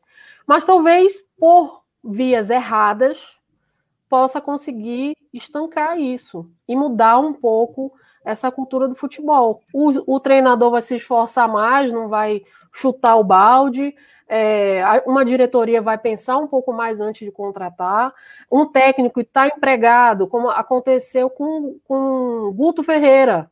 Guto largou o Bahia para ir não sei para onde que chamaram, depois voltou de novo. O próprio Ceni largou o Fortaleza para ir para o Cruzeiro, depois voltou para Fortaleza de novo. Então, assim, vão pensar bem antes de fazer isso.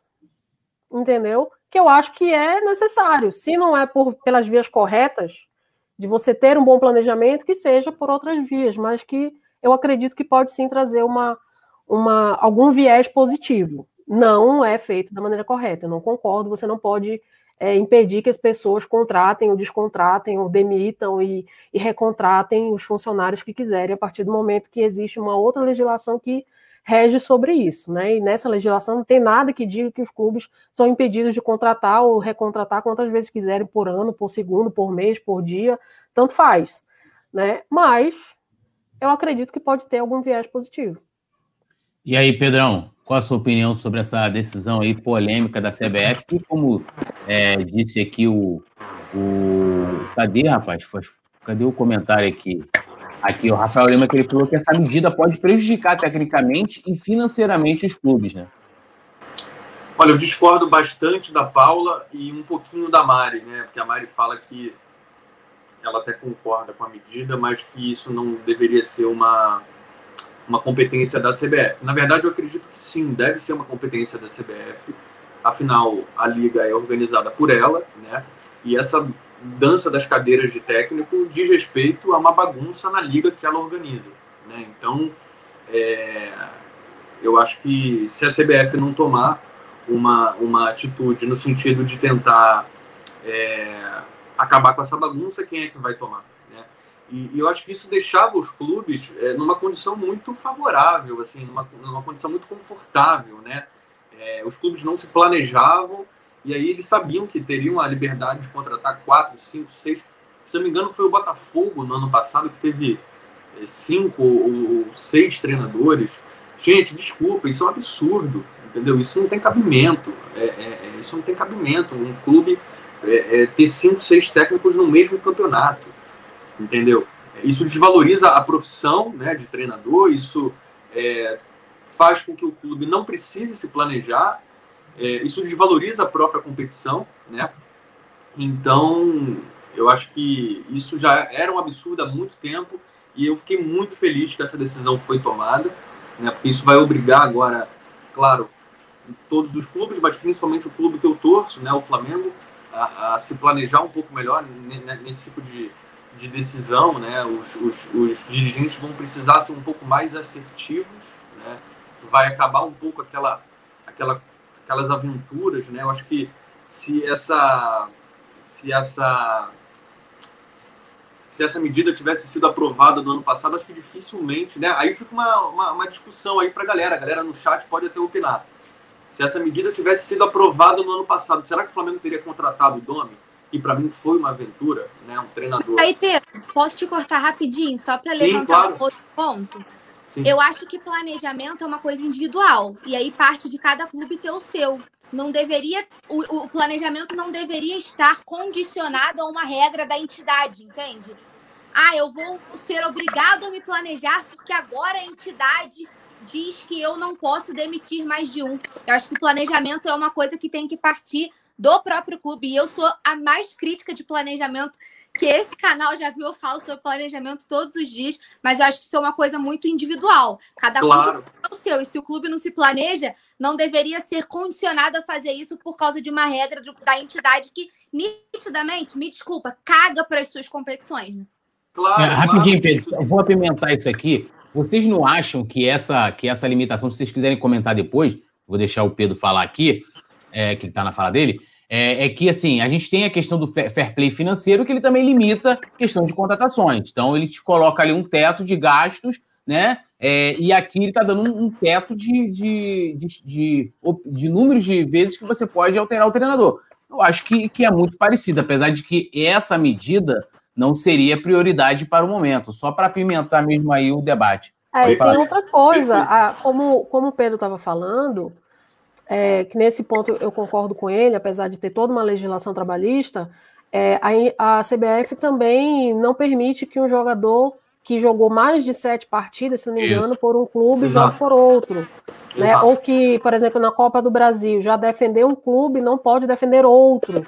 Então Sim. já existe essa, essa, essa prerrogativa de limite de contratações, entre aspas, né?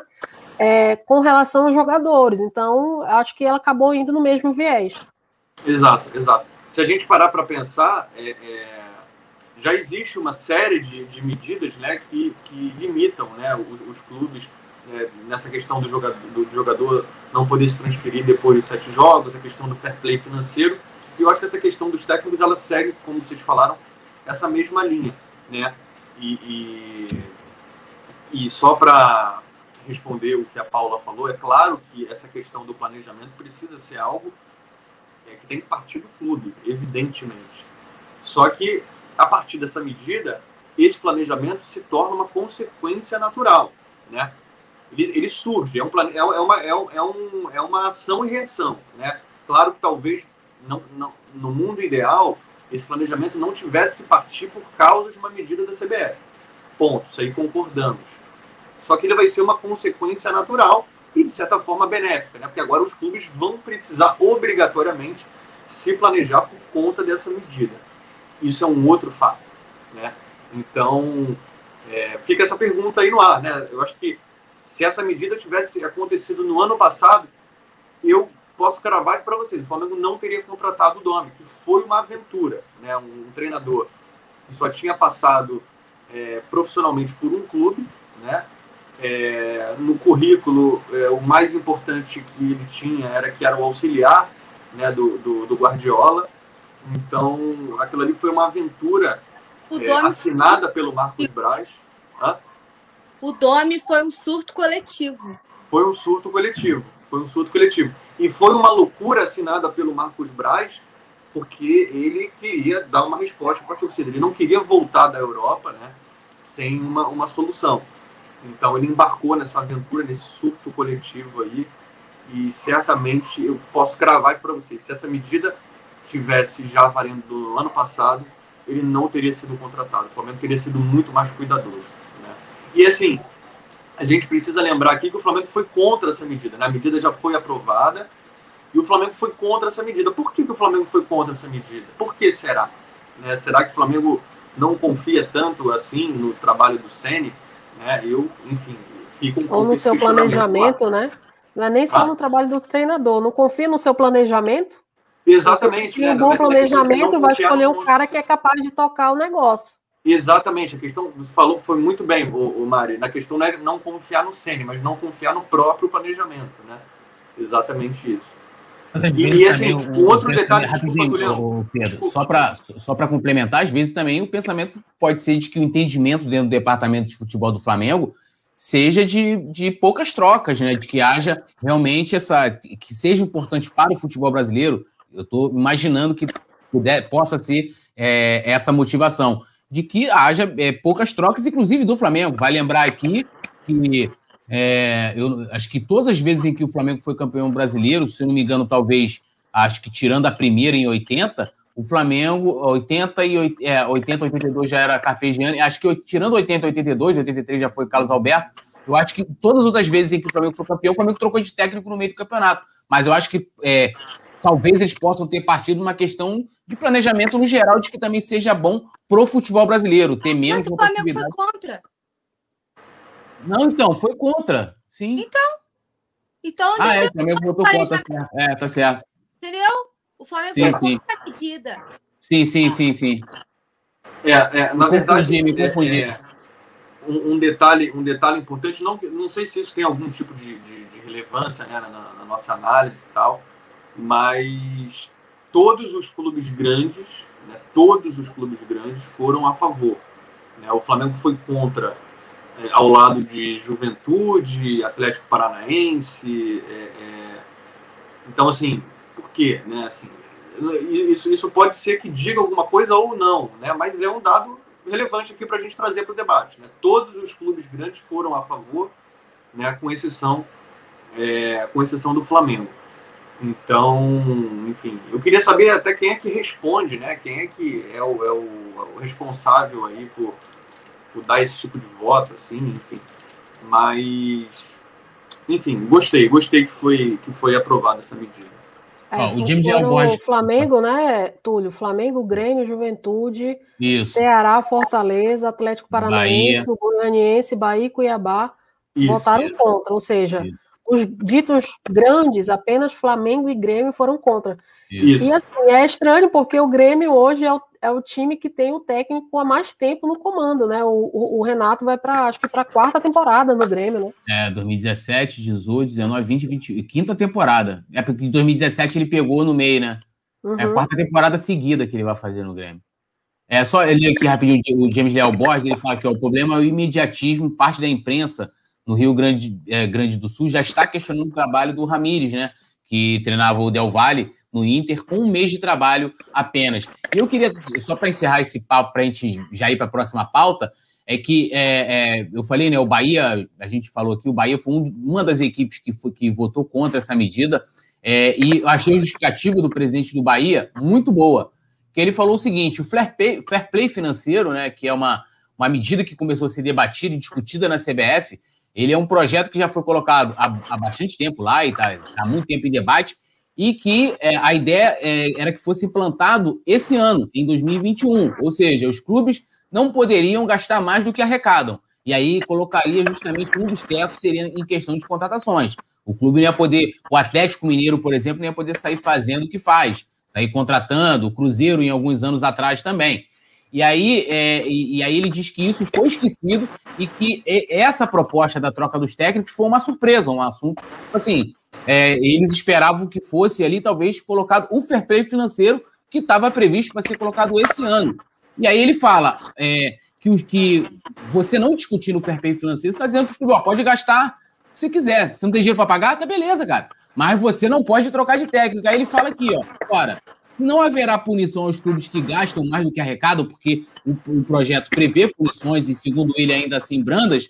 Se todo mundo pode continuar dando calote, se insistiremos em adiar mudanças realmente estruturantes, não venham controlar quantos treinadores eu devo ou não devo contratar num campeonato. Eu estou com o presidente do Bahia, assim, no gênero grau. Exatamente. É, apesar de concordar, apesar de concordar com a medida, concordo com a medida, mas eu acho que antes de ter um fair play financeiro, de ter um controle maior, mais rígido e tal, de, é, é, de você colocar a primeira questão do treinador. Bom, seguindo aqui, a produção colocou alguns comentários aqui na tela. A gente vai continuar falando de CBF, né? Que hoje foi divulgada a tabela do Campeonato Brasileiro, mas a gente vai. É, depois a gente vai falar especificamente da tabela, mas com a divulgação da tabela do Campeonato Brasileiro, a gente já vai ter mais ou menos a noção de como vai ser a temporada. O brasileiro começa dia 30 de maio, vai ter um problema no calendário de uma série de convocações, por conta até do, dos campeonatos. A eliminatória tiveram duas rodadas atrasadas, então a coisa vai ser problemática para o Flamengo, que pode perder de 7 a 8 jogadores aí por convocação. É, na reta final da Copa do Brasil, por exemplo, o Fla pode. É, aí, as primeiras rodadas da tabela do Brasileirão, o Flamengo pode ficar sem. Imagina só, o Flamengo disputando quartas de final, semifinal, sem, sem suas estrelas, sem, sem Everton Ribeiro, sem Bruno Henrique, sem Gabigol, sem Isla, sem Arrascaeta. A bizarrice é nesse sentido quiçá também no Campeonato Brasileiro, que a gente sabe que chega uma hora que vai funilando, vai ficando, é como ficou no passado, era Flamengo, né, São Paulo, né, Atlético Mineiro, ficou ali quatro equipes brigando, Internacional no final também, brigando pelo campeonato. Se o Flamengo chegar é, esse ano no Campeonato Brasileiro na mesma situação, a gente pode ter sérios problemas que a gente teve é, pouco ano passado, de perder, assim, mais de meio time é, por convocação. Então, vou começando esse debate aí, Mari. O que fazer, assim, qual a, a vamos dizer assim, é, o que, que, o Flamengo pode fazer nesse sentido? Porque, pô, não dá. Eu acho que uma coisa é você colocar no Campeonato Carioca um time alternativo, outra é em decisões. Aqui, ó, tá até aqui o, o, o tweet aí do, do Rafael Cota, que ele fala: ó, eliminatórias e Copa América vão desfalcar nos segundos, seguintes jogos. 19 rodadas do Brasileirão, terceira fase da Copa do Brasil e de volta, quarta de final da Copa do Brasil e de volta, e semi da Copa do Brasil e de volta. Absurdo, né? É, isso aí, e o Flamengo tendo a possibilidade de ter uma perda significativa, né? É, Túlio, isso aí é uma coisa recorrente é, que vem acontecendo. O Flamengo investe para ter um time super competitivo e é penalizado né, por isso. É, o que, que acontece? O, o, a, a CBF, assim como a FIFA também, eles não vão mudar nada, sabe por quê? Porque esses campeonatos eles já estão vendidos. Então, por exemplo, existe uma proposta, existiu uma proposta de diminuir a quantidade de jogos das eliminatórias, fazer ida e volta rapidinho, um jogo único, não ter o segundo turno, né? É, fazer um mata-mata para diminuir a quantidade de jogos. Mas não foi aceito. Por quê? Porque essa competição já está vendida.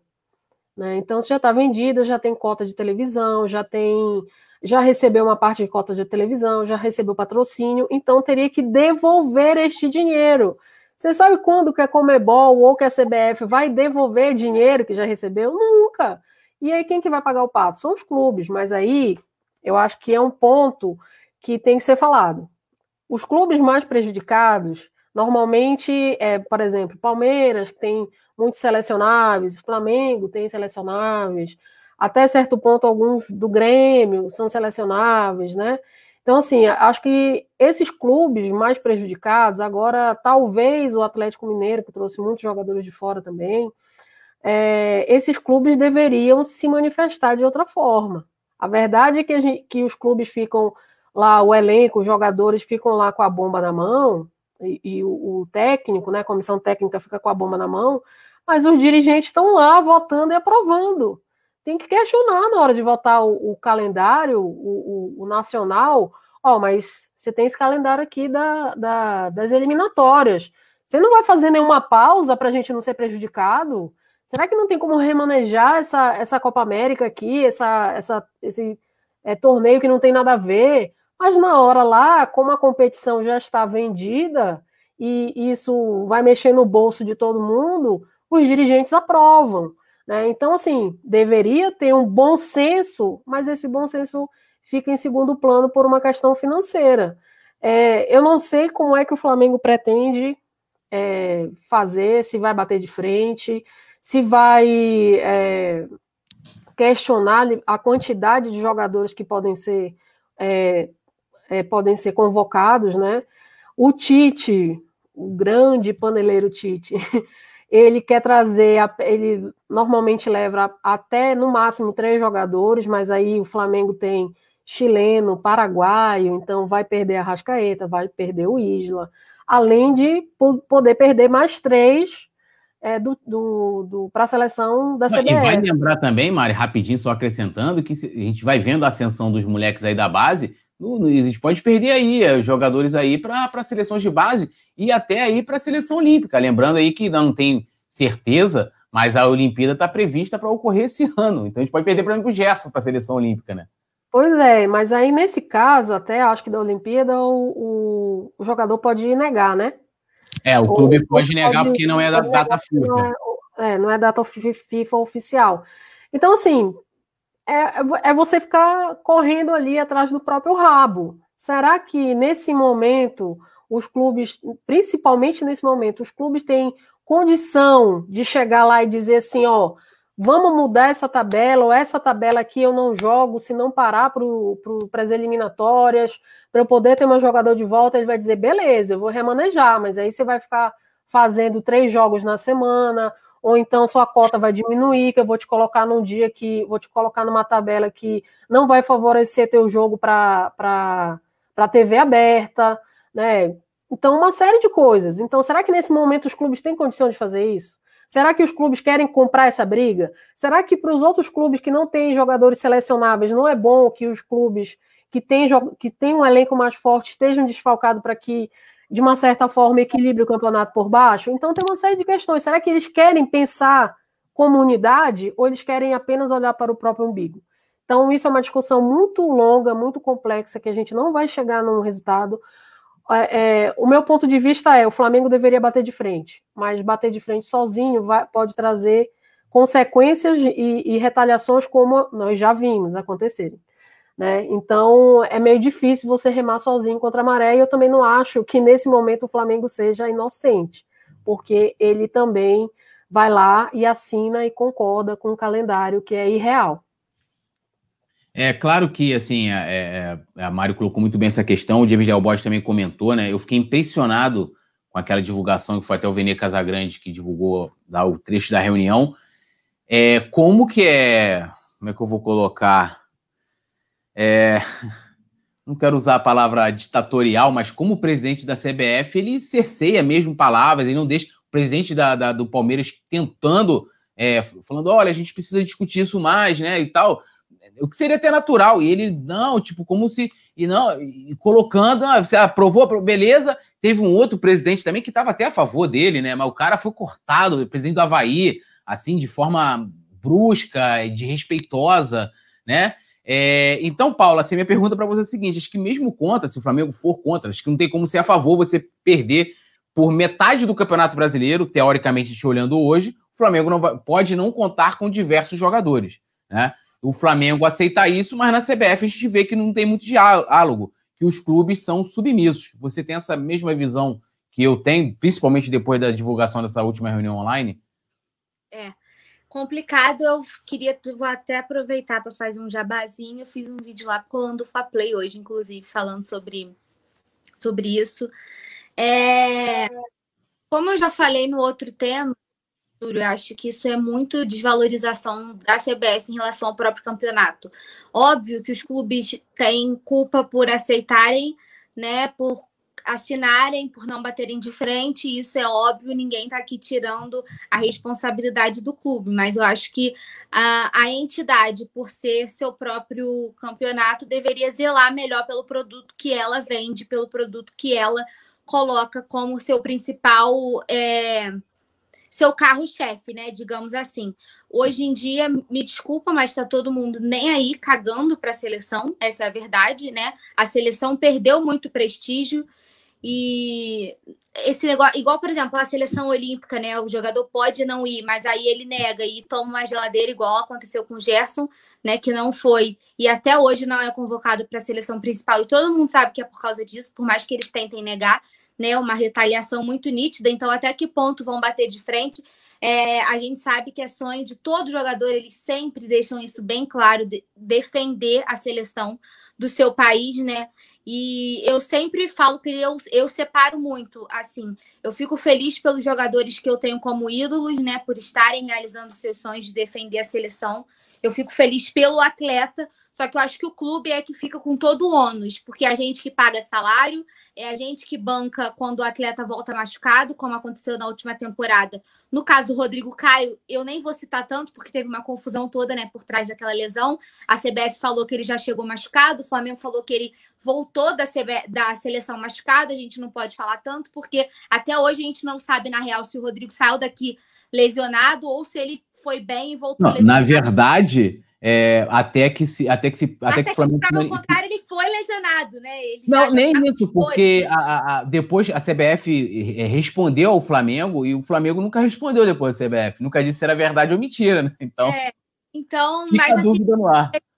Sobre o Pedro, que foi bem, voltou lesionado, né? Então todo o ônus fica com o clube, que é o clube que banca salário, é o clube que paga a recuperação, é o clube que é, faz todo um tratamento com o departamento médico para recuperar o atleta, que é o clube que investe em contratações para poder ter esses jogadores, né? Então o ônus fica todo com o clube é, que deveria literalmente é, peitar a entidade, e a gente sabe que isso não acontece, mas eu acho inadmissível que os jogos não sejam remanejados e que as equipes tenham que lidar com a ausência de jogadores, porque assim, o time como o Flamengo, que fez essa reestruturação depois de tanto tempo para conseguir se consolidar e hoje briga pela hegemonia do futebol nacional e também né, busca retomar o futebol continental, não pode ficar à mercê da, da entidade no quesito de poder perder os seus principais jogadores em metade do Campeonato Brasileiro, né? O time que vai aí em busca do tri. Então, eu acredito que é pífio, né? A, a CBF desvalorizar o próprio produto, mas ela também não está muito preocupada, ela já cansou de deixar isso nítido, e clube nenhum bate de frente. Então, a minha opinião é basicamente essa, sabe? Eu acho absurdo ter. É, os jogos deveriam ser remanejados, deveria haver paralisação durante a data FIFA e aí ninguém iria reclamar, mas realmente você perder aí você pode porque no Flamengo para brasileira você pode perder o Rodrigo Caio, né, os selecionáveis, digamos assim. Rodrigo Caio, Pedro, Gabigol, Gerson, Felipe Luiz, pela idade eu acho difícil, mas por qualidade poderia estar na seleção.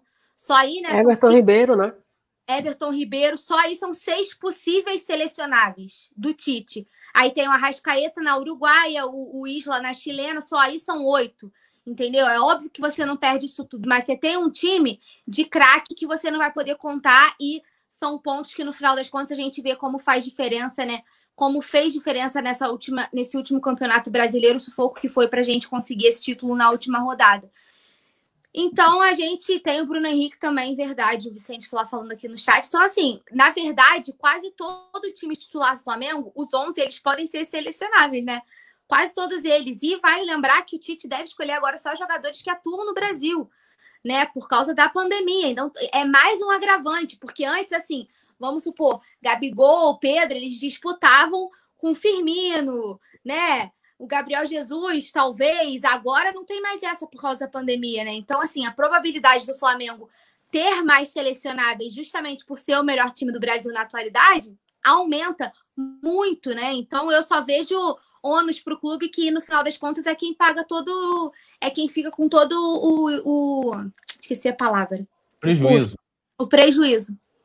É, tem o James Leal Borges comentou aqui, é essa pedra que eu vou levantar aqui para o Pedro que se os clubes se unissem, né, nada disso aconteceria. Mas todos dizem amém para a CBF e isso ficou muito claro. Por mais que é, eu não sei qual é a, a, o posicionamento oficial do Flamengo com relação a isso, né? Você perder, é, mesmo que ah, vamos, vamos botar que o Tite é, é, é ele convoque três jogadores, aí ele leve lá, sei lá, Gerson, é, Everton Ribeiro e Gabigol.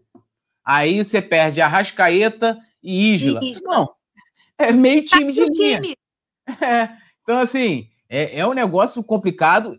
Eu, eu acho aqui na minha cabeça, isso é pura opinião, que o Flamengo deve ser contra né, a essa possibilidade de você, por exemplo, ter uma Copa do Brasil nas, nas quartas e nas semi, você pode não contar com meio time.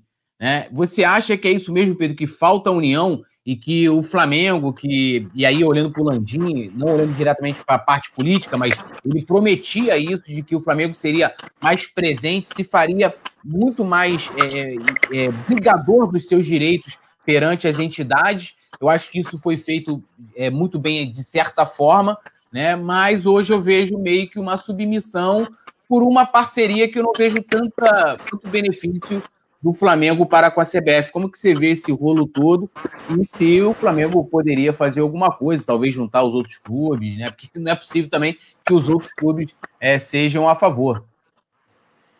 É, o Túlio, na verdade, eu acho que falta muita coisa aí nessa questão, né? Falta união dos clubes, falta bom senso da CBF, é, falta muita coisa. Mas eu acredito que essa união aí dos clubes é uma utopia, né? Até porque os clubes são afetados por isso de uma forma muito diferente. Né? É, é, se a gente for colocar aí os 20 clubes da Série A, né? Flamengo é Palmeiras, Grêmio, né? A Mari falou aí, são não, não são todos os times, né? Os times pequenos são pouquíssimo afetados com isso, então é, é, eu acho muito difícil, né, que, que exista essa essa união. Também acho muito difícil o Flamengo bater de frente por questões políticas, né? E fico, fico triste, assim, porque eu acho que a gente vai continuar debatendo isso por anos, anos e anos. A gente nunca vai chegar numa solução, né, em algo que possa ser feito, porque a CBF, ela realmente não valoriza o próprio campeonato, né? É, além da questão da data, né? Você, é, é como se você pegasse e punisse o clube que mais investe, né? Ou seja, o clube que mais investe é, é, é, o clube que é mais prejudicado. Né? Então, a CBF passa esse, esse, esse tipo de recado. Né? Um recado é, é uma premissa, assim, ela abre um precedente muito perigoso. Né? Ou seja, ela, ela abre uma, uma, uma, premissa de que se você investir, né, se você montar um bom time, você vai ser prejudicado por nós. Né? Então, acho que falta realmente chegar alguém lá na CBF, algum presidente um dia, que, que tenha algum tipo de bom senso e mude né, essa, essa visão né, sobre as datas FIFA. Vale lembrar que lá na Europa os campeonatos param né, nas datas FIFA. É, aqui isso não acontece. Então é, é, muito triste. Né? Você colocou aí o print do, do, do Cota. É, o Flamengo, então, ele pode perder jogadores nas oitavas, quartas e semis da, da Copa do Brasil. Né? 19, ou seja, metade de um campeonato brasileiro. Ou seja, é, é é um crime isso, né, cara? É um crime isso, porque são, são os dois, ou seja, o Flamengo pode ser diretamente prejudicado, e aí, assim, é claro que num campeonato de, de pontos corridos, né, esse, esse prejuízo é um pouco mais diluído, né? Assim, você, um, um, clube que tem um pouco mais de elenco, como o Flamengo, ele vai conseguir lidar um pouquinho melhor com isso. Mas, assim, num campeonato de mata-mata, né, você perder uma quantidade grande de jogadores é fatal, né? É fatal, assim. Então, é, é muito triste, cara. É muito revoltante, assim. Acho que mais, mais do que triste, é muito, é muito revoltante. É, como é, é aí, aí, tá na tela, aí, aí? É, é, é, o amor da nação que ele colocou aqui. Na verdade, ele especificou as rodadas exatas do Campeonato Brasileiro e os adversários em que o Flamengo pode ter desfalques por convocações de atletas. Então, ó, na primeira contra o Palmeiras, segunda contra o Grêmio, terceira América, quarta contra o Atlético Paranaense, quinta contra o Bragantino, sexta Fortaleza, sétima Juventude, oitava contra o Cuiabá, Fluminense na nona, na décima Atlético Mineiro, Chape na décima primeira, aí depois dá um, dá um gás, né, que é as onze primeiras praticamente o Flamengo perde ali todas. Na décima oitava rodada, Santos, décima nona Atlético Goianiense, aí tem um outro refresco na vigésima quarta, né, já no retorno do Campeonato Brasileiro, Bragantino, 25ª Fortaleza, 26ª Juventude. E aí tem um refresco, cinco joguinhos, na 31ª Bahia, 32ª, que é a penúltima rodada contra o... Desculpa, a penúltima rodada, é a penúltima convocação, a penúltima data, São Paulo, e a última, que é na 33ª rodada, contra o Corinthians. Ou, Ou seja, seja, grande... time alternativo em todo o primeiro turno. É, praticamente. Não, e, e ali no tá, porque não tem, como, não tem como ainda fazer a previsão ainda da, da Copa do Brasil, né? Então, assim, é. São, são 13, né? As 13 primeiras, 13 primeiras rodadas, né? Assim, como é que você. Como é que você. É, é vamos supor que o Flamengo seja diretamente prejudicado nessas 13 primeiras rodadas. Como é que se recupera, né? Um time depois disso?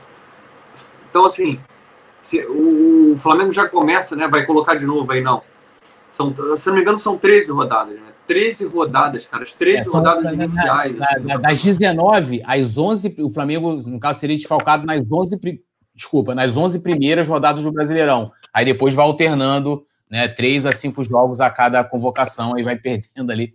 O que é bizarro de qualquer forma, é né? Impressionante, é impressionante. É impressionante. É, o, o, o, que ó, o Nazário tá aqui, ó, o Nazário falou que, ó, Quero aqui registrar que, embora a nossa Marichu tenha me abandonado, ainda habita em meu coração. Aí, Mari, mesmo que você abandonou ele aí, a gente fez, cantou não, parabéns. Não abandonei nada, estava aqui ontem. da semana. Beijão para ele aqui, ó. Mandei um beijo para ele. Inclusive, ele faz aniversário no dia do meu, que meu irmão faz aniversário também, dia 23. Então, como eu não, não falei com ele esses dias, Deixar aqui meus parabéns, né? Meu abraço cortado para o nosso velhinho, nosso carequinha, que eu adoro, uma pessoa maravilhosa, mora no coração de todos nós, e que ele tenha sempre muita saúde para continuar acompanhando o Flamengo e continuar aturando a gente aqui sempre. Um beijo, Nazário, te adoro demais. Estou com muita saudade de você. É isso, Nazário. Paz, estamos juntos. Ontem a gente estava junto na, na transmissão de Botafogo e Flamengo. Eu só vou falar uma coisa sobre isso aí. Eu, a última reunião deixou claro para mim que hoje o Caboclo ele faz o que ele quer.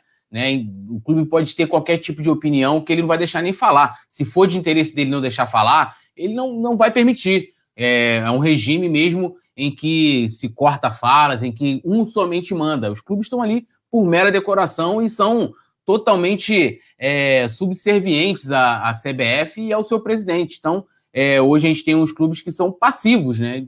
Assim, eu, eu, eu, eu, não sei qual é a opinião do Flamengo sobre isso, sobre essa possibilidade. Acho que o presidente do Flamengo, né? É, Márcio Braga falava, né? O presidente do Flamengo tinha que se dirigir à nação, porque o presidente do Flamengo ele fala para uma nação e dizer o que ele pensa sobre isso. O que o Flamengo pode fazer. Ou também vai ser submisso depois de prometer tanto que ia brigar, né? Justamente contra isso. E dizia que o outro presidente era permissivo a esse tipo de coisa. A CBF.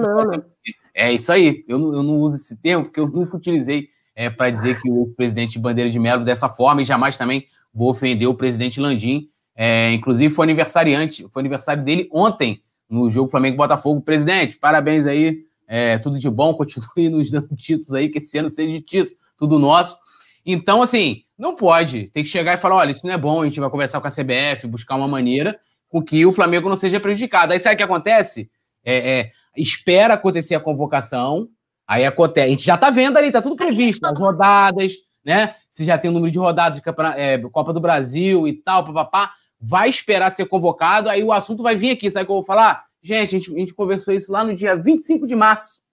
Se previ, o Flamengo não fez nada, vamos sofrer, pô, vamos torcer com o que temos. Vamos de Muniz, de René na lateral. É isso. Os clubes hoje são todos passivos, são submissos à senhora CBF e ao senhor Rogério Caboclo. Bom, gente, a gente vai é, é, caminhando aqui é, para o final. Pode falar. Eu quero usar o que o Pedro falou. É, no, na Europa, é, os campeonatos param na data FIFA. Mas vamos lembrar que os principais campeonatos da Europa, todos existe uma liga que é responsável pelo campeonato e que negocia os direitos de transmissão e que tudo é feito por essa liga. Enquanto o Brasil, o futebol brasileiro, não se unir e formar uma liga que possa falar pelos clubes e montar um campeonato que valorize o campeonato, isso não vai mudar. Enquanto for apenas confederação, quando for apenas a CBF dona de tudo, ela vai fazer aquilo que é interessante para ela, não para os clubes. É isso, concordo em número, gênero e grau com a Mari. Agradecer aqui a presença hoje do nosso convidado, Pedrão, aqui, queridão. Sempre um prazer falar contigo, trocar aqui, formar uma bancada com você, é, ouvir suas análises, suas opiniões também. É, tá aqui a família do Pedro que está acompanhando também, a galera lá do grupo. Um beijão para todo mundo. Pedro, boa noite. Um prazer ter você aqui com a gente. Ô, meu querido, você é um irmãozão aí que o Flamengo me deu. Te agradeço muito o espaço. Paulinha, Mari, foi um prazer conversar com vocês galera do Coluna, Simon é, e toda a galera da produção, obrigado aí pelo espaço, pela atenção.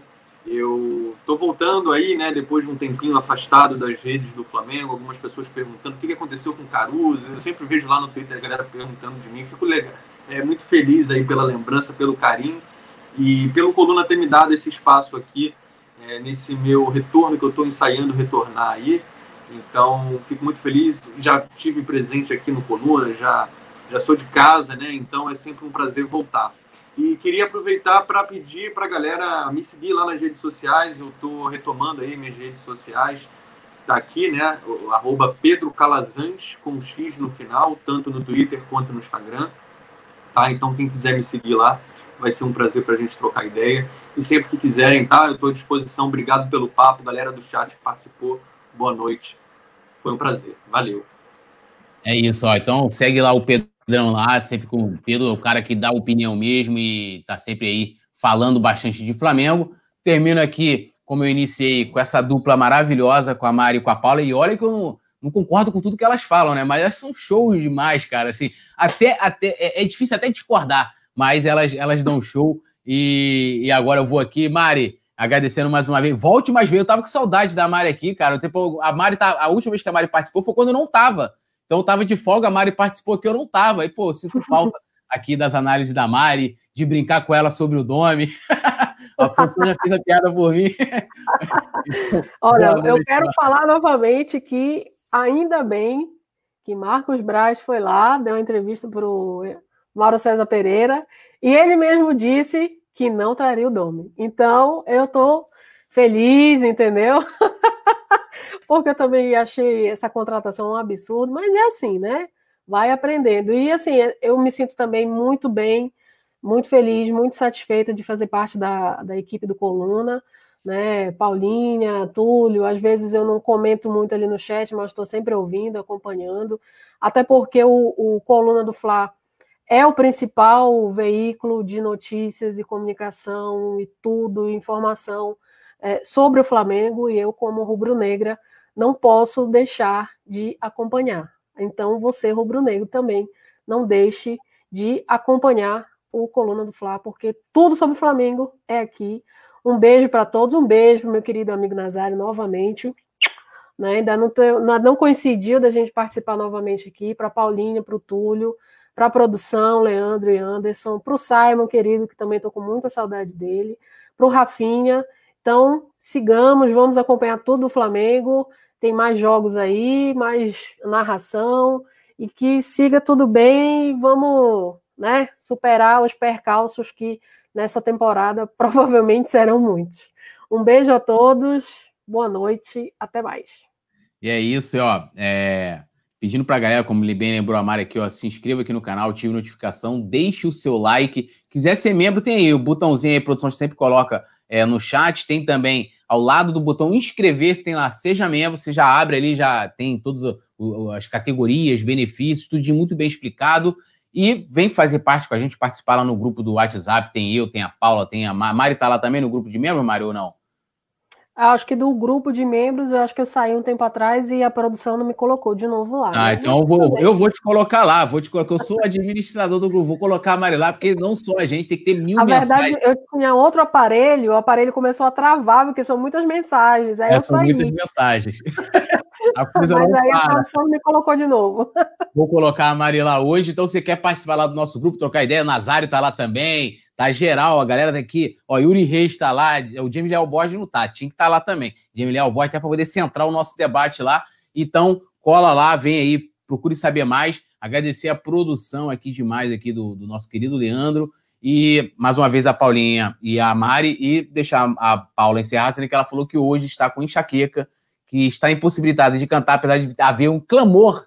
Se tivesse um clamor assim, canta tudo igual tem um Canta Paulinha, eu, no mínimo, mandaria uma capela, assim, uns três, quatro versos, mas está com ela. A gente encerra com boa noite e eu, eu acho que ela não quer cantar, está com dor de cabeça, não vamos obrigar. Paula Matos, de repente, soltar a voz. Tá tudo contigo, Paulinha. Corneta mais Paulinha com Meu amor, enquanto a corneta estiver dando certo, você pode ter certeza que ela vai estar tá ativa, porque é a famosa zica reversa, né? Que está funcionando, tá tudo certo, tudo nos conformes.